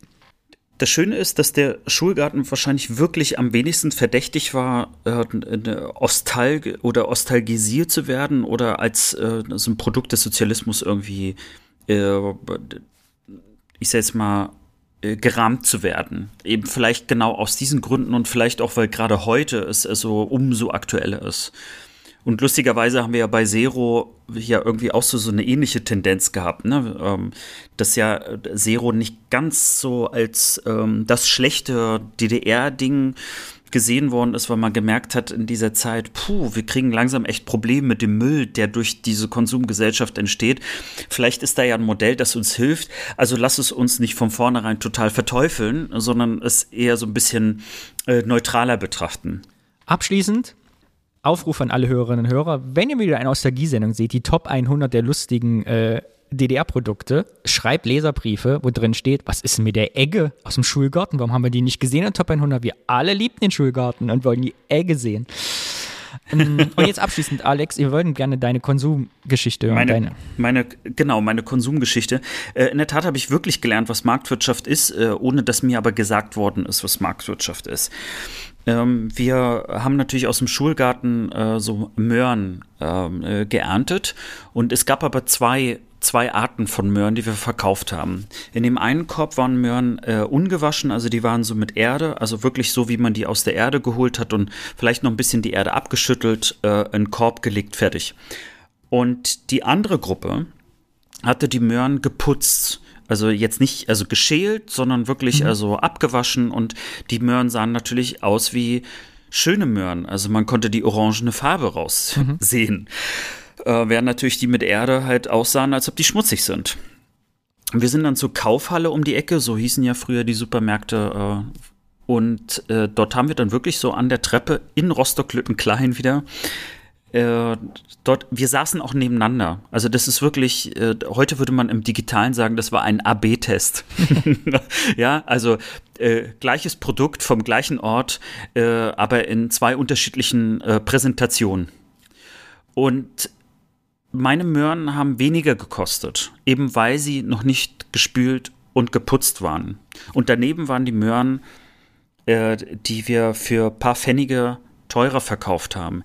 Ich habe so gut wie keine Möhren verkauft. Der Korb neben mir mit den geputzten Möhren ist komplett weggegangen. Ich bin also in den Schulgarten zurückgegangen und die Möhren haben wir dann untereinander verteilt. Die durften wir dann wirklich nach Hause nehmen. Äh, und ich weiß noch, wie ich ganz verzweifelt und versucht habe, mit meinem kindlichen Charme damals äh, natürlich diese Möhren auch irgendwie zu verkaufen. Also, weil ich wollte ja auch nicht erfolglos sein. Also ich hatte auch so dieses Marktfieber, hatte ich dann auch und habe dann gesagt, aber es ist doch viel billiger und also ich, ähm, äh, das sind doch die gleichen Möhren, habe ich gesagt. Und es war einfach auch schon damals so, Vielleicht war es doch das Westfernsehen, man weiß es nicht. Obwohl alle Schulgarten hatte, hat niemand deine Produkte wertgeschätzt. Nee, es waren ja lustigerweise sogar unsere Produkte am Ende, ne? Aber ich war halt derjenige, der verantwortlich war für die schmutzigen Möhren. Und das ist mir, man merkt das ja auch, wie ich das erzähle, es ist mir bis heute hängen geblieben und ich bin ja auch in der Kommunikationsbranche auch gelandet. Es beeinflusst mich bis heute. Also mir muss keiner erklären, was Marketing ist oder, oder was, was äh, eine hübsche Verpackung ausmacht. Ich habe das im Grunde von klein auf gelernt und ich habe es aber nicht äh, in der BRD gelernt, sondern ich habe es in einer sozial geformten Schulgarten äh, gelernt. Nein, also äh, Scherz beiseite, ich habe es tatsächlich dadurch gelernt und äh, aber natürlich nicht nur äh, also wie wie äh, Konsum oder also Konsumenten als solches äh, funktionieren, sondern was ich auch schön finde und das ist vielleicht eine kleine Randgeschichte, äh, dass man dir so als, weiß ich nicht, äh, Zweit-, Dritt- oder Viertklässler, das weiß ich nicht mehr genau, äh, irgendwie die Möglichkeit gibt, dort einfach zur Kaufhalle zu gehen und Sachen zu verkaufen, die du selber angebaut hast, war einfach nochmal so noch, noch ein bisschen besser als Ernte, weil es natürlich auch eine Herausforderung war, weil man muss sich ja auch irgendwie trauen, man muss ja irgendwie mit den Leuten reden, weil wenn du natürlich nur nach unten guckst, dann kauft dir natürlich erst recht keiner was ab was mich noch an dem Schulgarten-Thema beschäftigt hat, ich habe viele Clips gesehen von Schulgartenprojekten, wo es immer hieß, ah, die Tomaten schmecken mir viel besser, wenn sie selbst angebaut sind und äh, das hat alles, sieht viel Pracht, äh, schmeckt viel besser. Aber die Wahrheit ist natürlich auch, dass Schulgarten und Selbstanbau auch lehrt, Kinder mit Enttäuschungen umzugehen. Denn die Möhren, wie du sagst, die selber erntest, sind heutzutage nie so geil, nie so schön, haben nie so schönes Grün wie die im Supermarkt. Du müsst also ein Jahr ab und am Ende kriegst du was, was nicht so gut ist wie das, was der Rewe verkauft. Optisch. Und manchmal Absolut. geschmacklich auch nicht. Weil das meiste ja auch einfach äh, gar nicht erst in den Markt kommt. Also geerntet wird trotzdem, also die krumme Möhre oder die komische Tomate. Aber die gehen dann halt anderswo hin. Gut, das war mein Thema. Hat es dir gefallen? Es war ein wunderbares Thema. Ich, äh, ich, ich finde, du hast es ein bisschen zu schlecht verkauft am Anfang. So nach dem Motto, oh, man konnte ja gar nichts rausfinden und so. Ich habe mit dem Schlimmsten gerechnet und das Beste ist rausgekommen. Aber vielleicht ist das ja auch eine gute Taktik gewesen.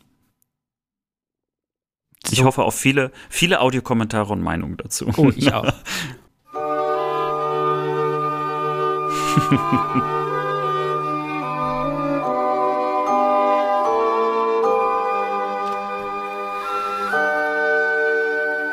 Heimatkunde.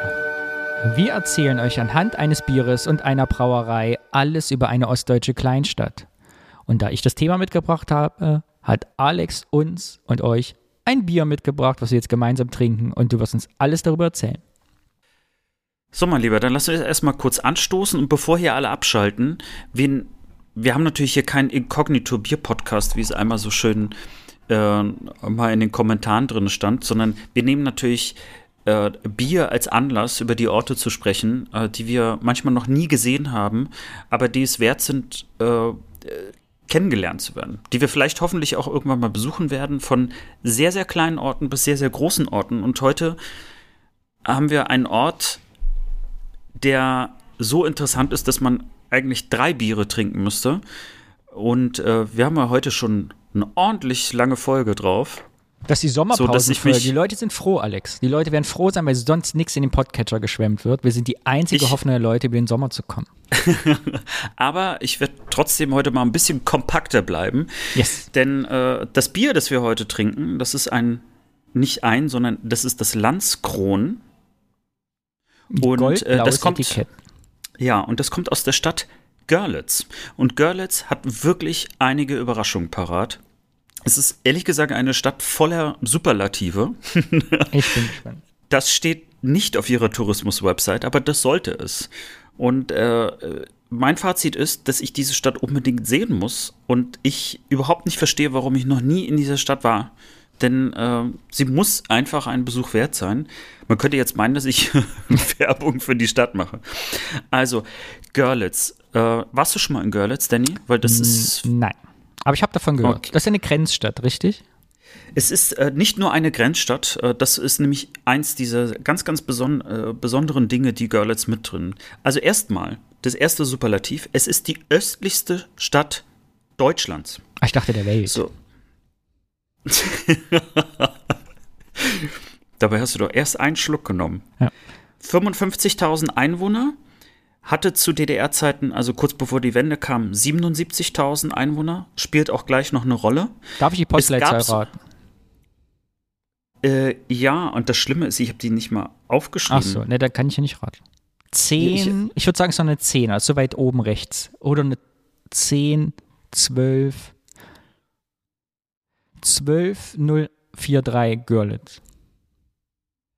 Also, äh, während du geraten hast, hast du mir die Möglichkeit gegeben, nochmal schnell zu googeln, sodass ich das also sagen kann. Also, die Postleitzahl, äh, oh, das sind mehrere Postleitzahlen, interessant.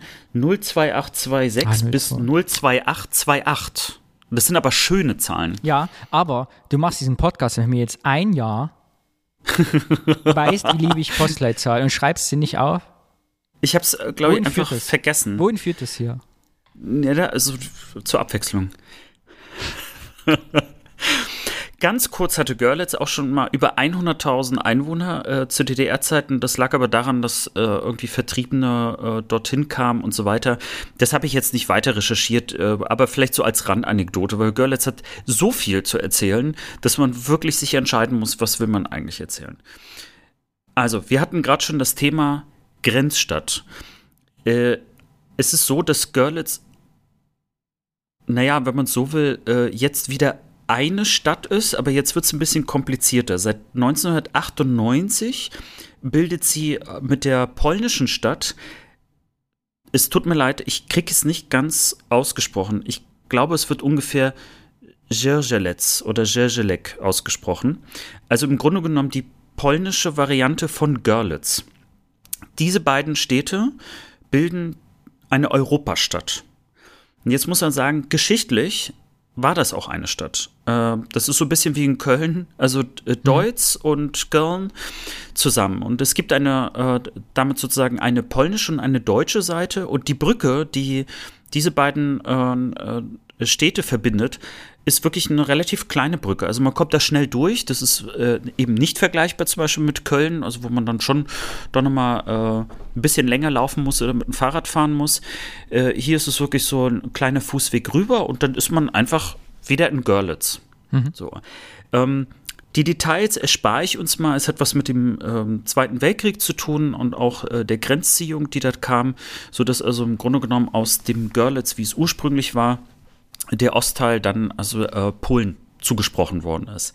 Jetzt ist es so, ich begebe mich auf sehr, sehr dünnes Eis, weil äh, man könnte ja jetzt meinen, also oh, hat ja schon mal Deutschland gehört oder so, aber äh, da gibt es natürlich hunderte, teilweise tausend Jahre alte Geschichten, äh, die damit eine Rolle spielen und ähm, das Thema, dass der, der Zweite Weltkrieg äh, ich sage jetzt mal, zu ganz, ganz vielen äh, Grenzziehungen geführt hat, dass manche äh, sehr kompliziert sind und auch äh, gewollt, ungewollt.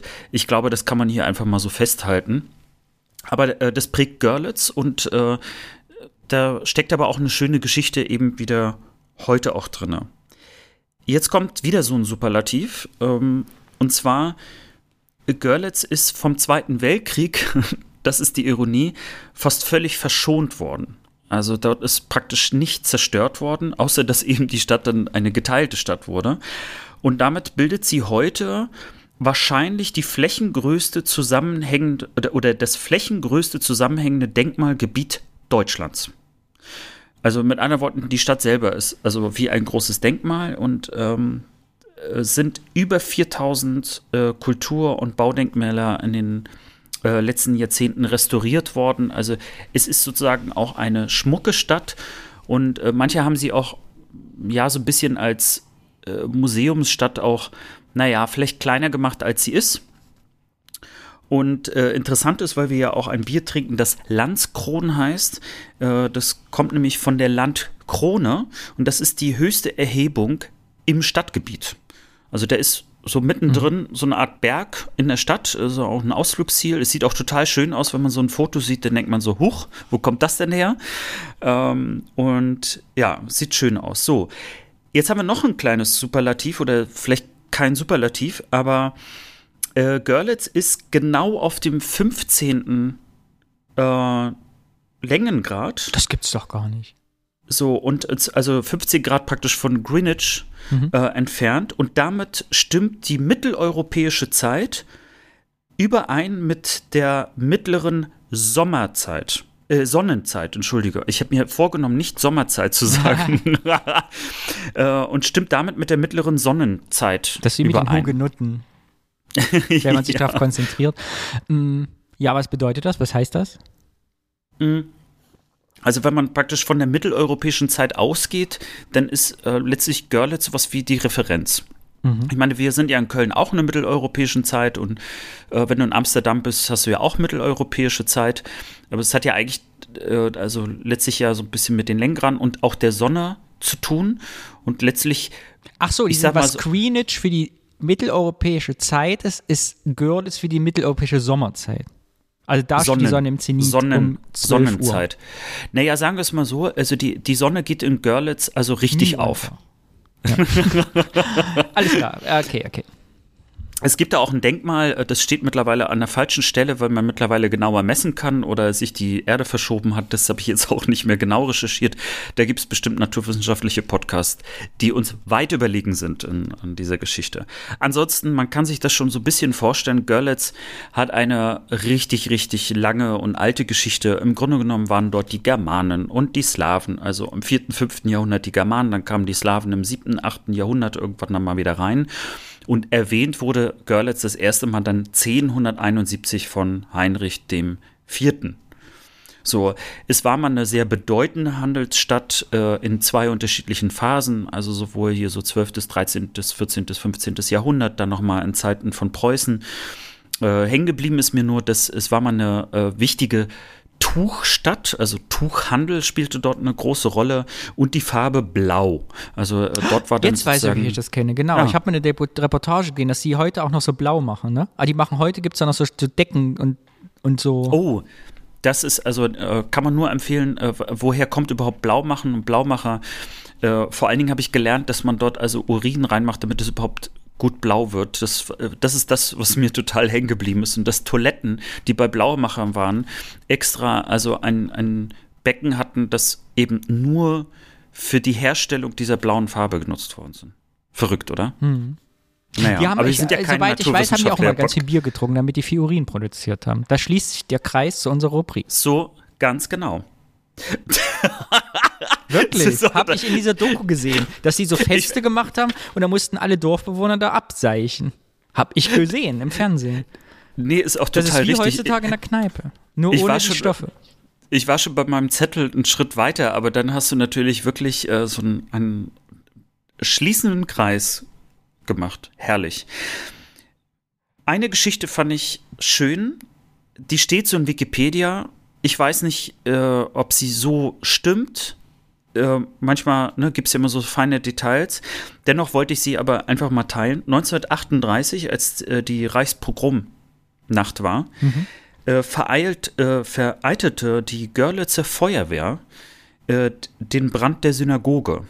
Und das ist der Grund, warum in Görlitz eine der wenigen Synagogen in Deutschland steht, die also im Prinzip unversehrt ist. Mhm. Äh, das ist mir einfach nur so hängen geblieben, weil wir ja häufig auch, äh, ich setze mal das Thema auch erwähnen, äh, Nazi-Deutschland, Verhältnis auch zu heute. Und naja, wo wir da schon mal so sind, ähm, Görlitz selber erstmal vorab, Görlitz hat ähm, durch die Wände ganz schön gelitten. Es ist sehr viel geschlossen worden, äh, Braunkohle weg äh, und auch äh, Braunkohlekraftwerk. Ganz viele äh, Fabriken äh, sind geschlossen worden. Und man sieht ja auch, also das ein Drittel der Einwohner sind ja praktisch auch verloren gegangen. Man hat ehrlich gesagt Görlitz auch ein bisschen abgeschrieben. Also es gibt, äh, es gab so Prognosen, die im Grunde genommen gesagt haben, ach, 2020 werden da vielleicht noch 40.000 Einwohner oder so ungefähr sein. Also man hat Görlitz keine großen Chancen gegeben.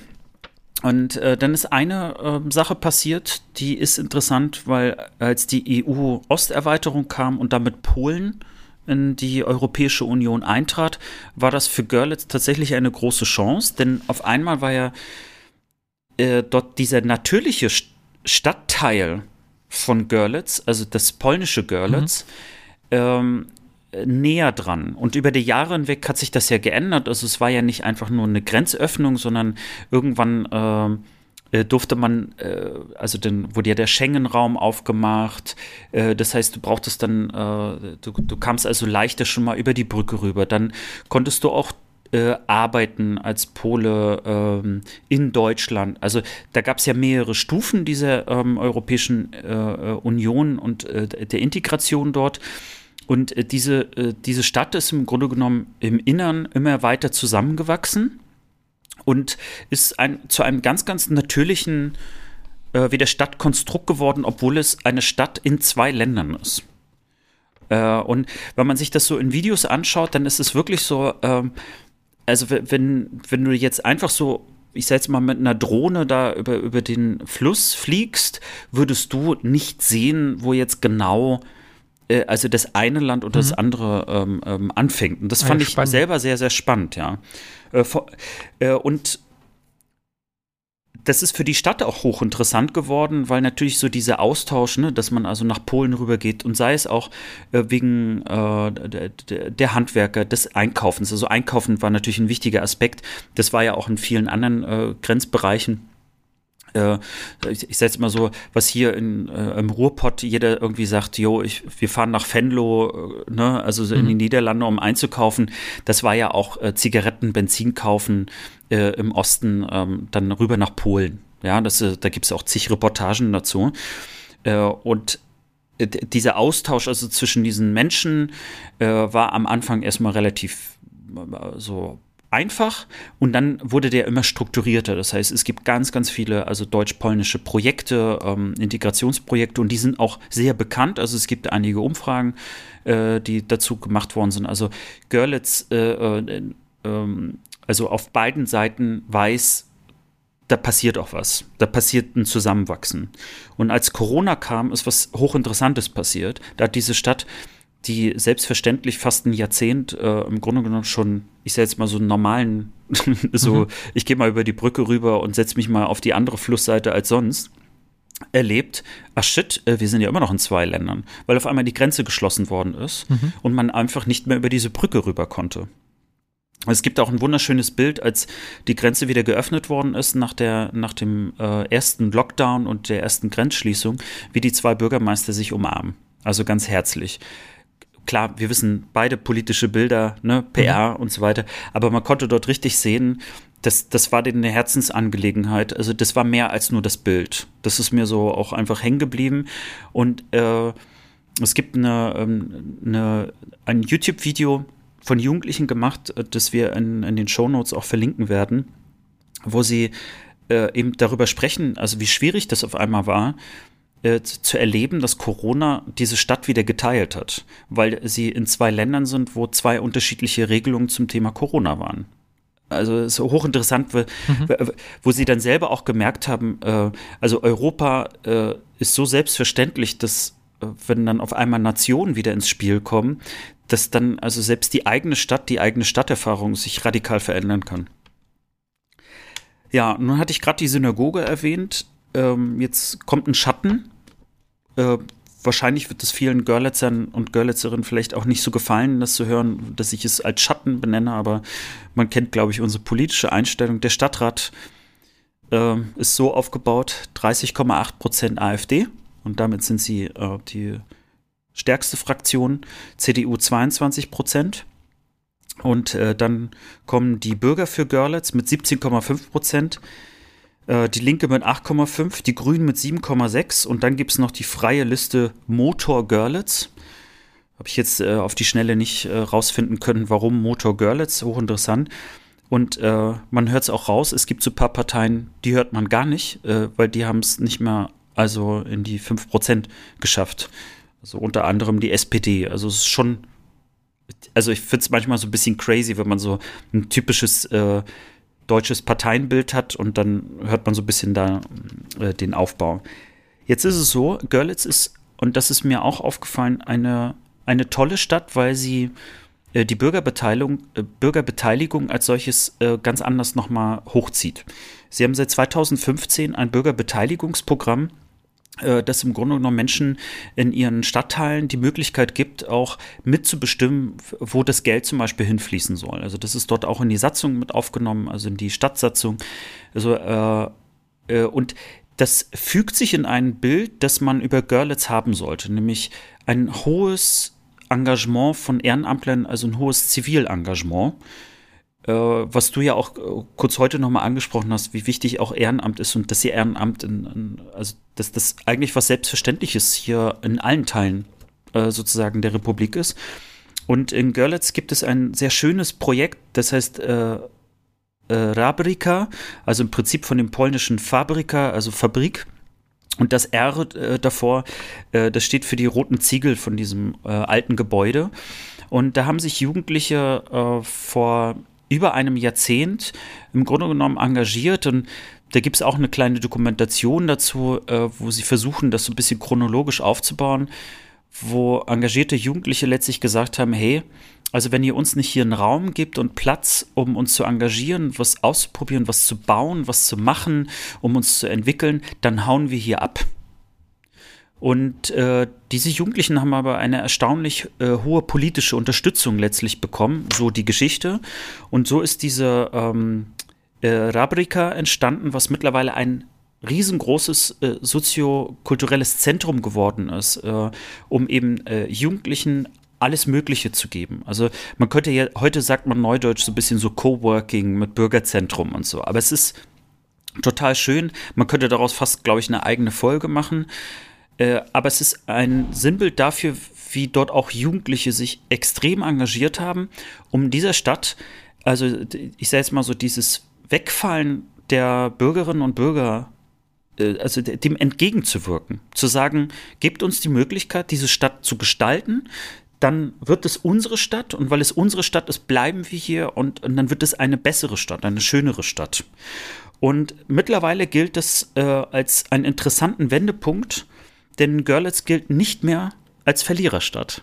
Görlitz mhm. gilt mittlerweile als äh, so eine Art, äh, na, vielleicht Geheimkandidat, äh, äh weil man ja häufig auf Leipzig guckt als Leipzig, habe ich gelernt in einem Artikel der, äh, der Z. Ähm, weil das sozusagen so gehypt wird und man fragt sich, ob Görlitz letztlich auch also zu einer Art gehypten Stadt werden wird.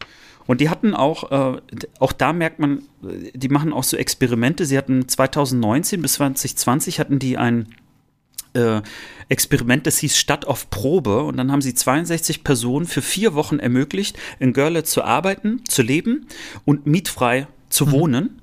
Und das wurde organisiert äh, von äh, dem Interdisziplinären Zentrum für äh, transformativen Stadtumbau fand ich auch wieder interessant, also dass man dort auch so mit Experimenten vorgeht. Ich hatte auch äh, eine Dokumentation, die ich auch verlinke, gesehen, wo sie dann so eine äh, Berliner äh, Künstlerfamilie auch begleiten. Äh, die sind wieder zurück nach Berlin gegangen Äh, aber es ist hochinteressant, einfach äh, zu beobachten, also wie dieses Experiment gelaufen ist und welche Vorzüge Görlitz auch hat, aber welche nat ja, natürlicherweise auch Nachteile es hat als 55.000 Stadt gegenüber äh, einer Metropole äh, wie Berlin. Ja, und dann zum Schluss, das darf man auf gar keinen Fall äh, weglassen, denn Görlitz hat auch einen kleinen Spitznamen, nämlich Girlywood. Ah. Weil in Görlitz sehr, sehr viele Filme auch mit internationalem Rang und Namen gedreht werden. Denn Görlitz ist halt eben so wunderschön, dass es eben ganz, ganz viele ähm, gute und tolle Drehorte hat. Äh, und unter anderem wurde dort äh, Inglorious Bastards gedreht, Der Vorleser, äh, aber auch Grand Budapest Hotel, ähm, das wird sozusagen als auch Paradebeispiel immer wieder genutzt. Aber es sind also wirklich ganz, ganz viele Filme gedreht worden, äh, auch schon vor der Wende. Aber es ist im Grunde genommen, ähm, ja, also ein extrem beliebter Drehort eben wegen dieser wunderschönen Gebäude, die dort sind. Und jetzt bringe ich schaffe ich es tatsächlich darüber auch noch eine kleine Brücke zu der Brauerei zu bringen, mhm. äh, dessen Bier wir gerade trinken. Denn die Brauerei also das Gebäude selber, äh, war nämlich auch äh, Teil ähm, eines Films und dort ähm, äh, das Gebäude äh, war Teil äh, ähm, oder wurde als New Yorker Hafengebäude mhm. letztlich verkauft in diesem Film, weil das so, so ein, ein, wunderschönes altes Gebäude ist. Und das ist nämlich 1869 also ähm, gebaut und gegründet worden. Und es ist heute das äh, oder eines der ältesten produzierenden Industriedenkmäler Deutschlands. So, äh, und weil man das auch sieht, es sieht einfach auch fantastisch aus. Man kann absolut nachvollziehen, warum das New York, also sozusagen mhm. aus alten Zeiten sein sollte. Ansonsten, wie so oft über die Brauerei muss man gar nicht viel sagen. Äh, es gab Wechsel, es gab mal eine Familie, die das 1928 übernommen hat, die Familie Scheller. Die, dann ist es äh, nach dem Zweiten Weltkrieg äh, später dann zu einem volkseigenen Betrieb geworden. 1992 ist es wieder an diese Familie gegangen. Äh, und dann, wie so oft, wie wir hier manchmal schon schmunzelnd sagen, ist es dann an Holsten gegangen und Holsten ist dann ein Jahr später von Karlsberg gekauft worden. Ähm, aber dennoch äh, gilt die Landskrone äh, sozusagen als eine Braumanufaktur, also unter den privaten Brauereien, die haben wirklich eine tolle Auswahl und ähm, man kann dort auch in die Braumanufaktur gehen. Also wenn ich in Görlitz wäre, dann würde ich auch äh, mit Danny auf jeden Fall in die Braumanufaktur gehen, weil die auch dort wunderschön ist. Und äh, wir haben ja schon nebenbei so ein paar Bierchen davon auch getrunken. Und damit würde ich auch gerne meinen Schwung durch Görlitz beenden und hoffe, dass ich dort auch irgendwann in nächster Zeit mal landen werde. Ich bin total angepisst. Echt, ich bin total frustriert. Wieso denn? Wieso bist du frustriert? Ich habe vor zwei Jahren Görlitz ausgestellt. Und zwar gibt es das Zukunftsvision Festival, Festival für zeitgenössische Künstler. Und ich habe mich damals, äh, äh, haben so eine Ausschreibung gemacht. Das ist, glaube ich, ein geiles Festival. Junge Leute, wie du es gerade beschreibst, ganz viele junge Leute tun sich da zusammen und stellen so ein Festival auf die Beine. Und zwar so ein Festival, wo die schreiben, ja, wir können nicht viel zahlen, aber wir geben euch 100 Euro. Die habe ich dann irgendwie, hab ich gedacht, will ich nicht haben, könnt ihr behalten. Weißt du, aber so, ein, so völlig mhm. bodenständig, äh, wo die sich halt echt Mühe geben, was auf die Beine stellen. Ich habe äh, vor zwei Jahren, weil es so passte auch, äh, wegen des AfD-Themas, habe ich da die lebensgroße Variante meines jungen Manns mit Hut hingeschickt. Kennst du das Bild? Ja, natürlich. Ja, ein syrischer Freund von mir mit diesem Deutschlandhut auf, nackt äh, mit diesem Film sie mir ins Gesicht Deutschland tut. Genau, äh, 1,50 Meter, 1,50 Meter groß. Und ich bin damals nur nicht mitgefahren, weil ich dachte, oh, mit dreimal umsteigen nach Görlitz, da musst du über Leipzig und es irgendwie zwölf Stunden gedauert oder so. Und jetzt aber, wo du mir das erzählt hast, wie schön Görlitz ist, wo sich in anderen Bereichen Leute da echt noch engagieren, ärgere ich mich jetzt an dieser Stelle total, dass ich nicht live zu diesem Festival gefahren bin vor zwei Jahren dass ich nur mein Bild dahin geschickt habe und dachte, ach komm, ich schick's nach Görlitz, stellen die aus. Ärgere ich mich jetzt. Ich wäre gerne hingefahren. Hätte ich das gewusst vor zwei Jahren, hätten wir einen Podcast gehabt, wäre ich zu 100 Prozent zum Zukunftsvision Festival gefahren. Weil das ist unsere Aufgabe, Alex. Sehe ich auch in diesem Podcast. Wir, wo ich eben über Armin Lasche gesprochen habe am Anfang, äh, wie Leute die Gesellschaft sehen. Ich würde die Gesellschaft gerne nicht so wie die 30 Prozent der AfD sehen. Ich, so würde ich Görlitz gerne nicht sehen sondern ich würde gerne so wie das Kunstfestival Görlitz sieht und wie die jungen Leute und wie die zwei Bürgermeister sich umarmen, so würde ich gerne Görlitz sehen. So möchte ich, so möchte ich Görlitz auch sehen und sollten uns ähm, Menschen aus Görlitz zuhören und ihr sagt, Mensch, endlich. ähm, und ihr ladet uns ein. Wir kommen. Versprochen. Ui. Zwölf Stunden Zugfahrt. Na, wir, wir machen Rast in Leipzig oder so. Danny, ich glaube, it's a rap, glaube ich, nennt man das, ne? mein Englisch ist so beschissen. Es wird viele Hörerinnen und Hörer geben, die an dieser Stelle sagen, wir haben die Intro-Musik vermisst. Denn ich kenne das von mir, ein Podcast, der nicht mit der richtigen Intro-Musik äh, äh anfängt, ist im Prinzip von Anfang an verdorben. Und deshalb spielen wir sie jetzt zum Ende. Auf Wiedersehen, Alex. Tschüssing, Danny.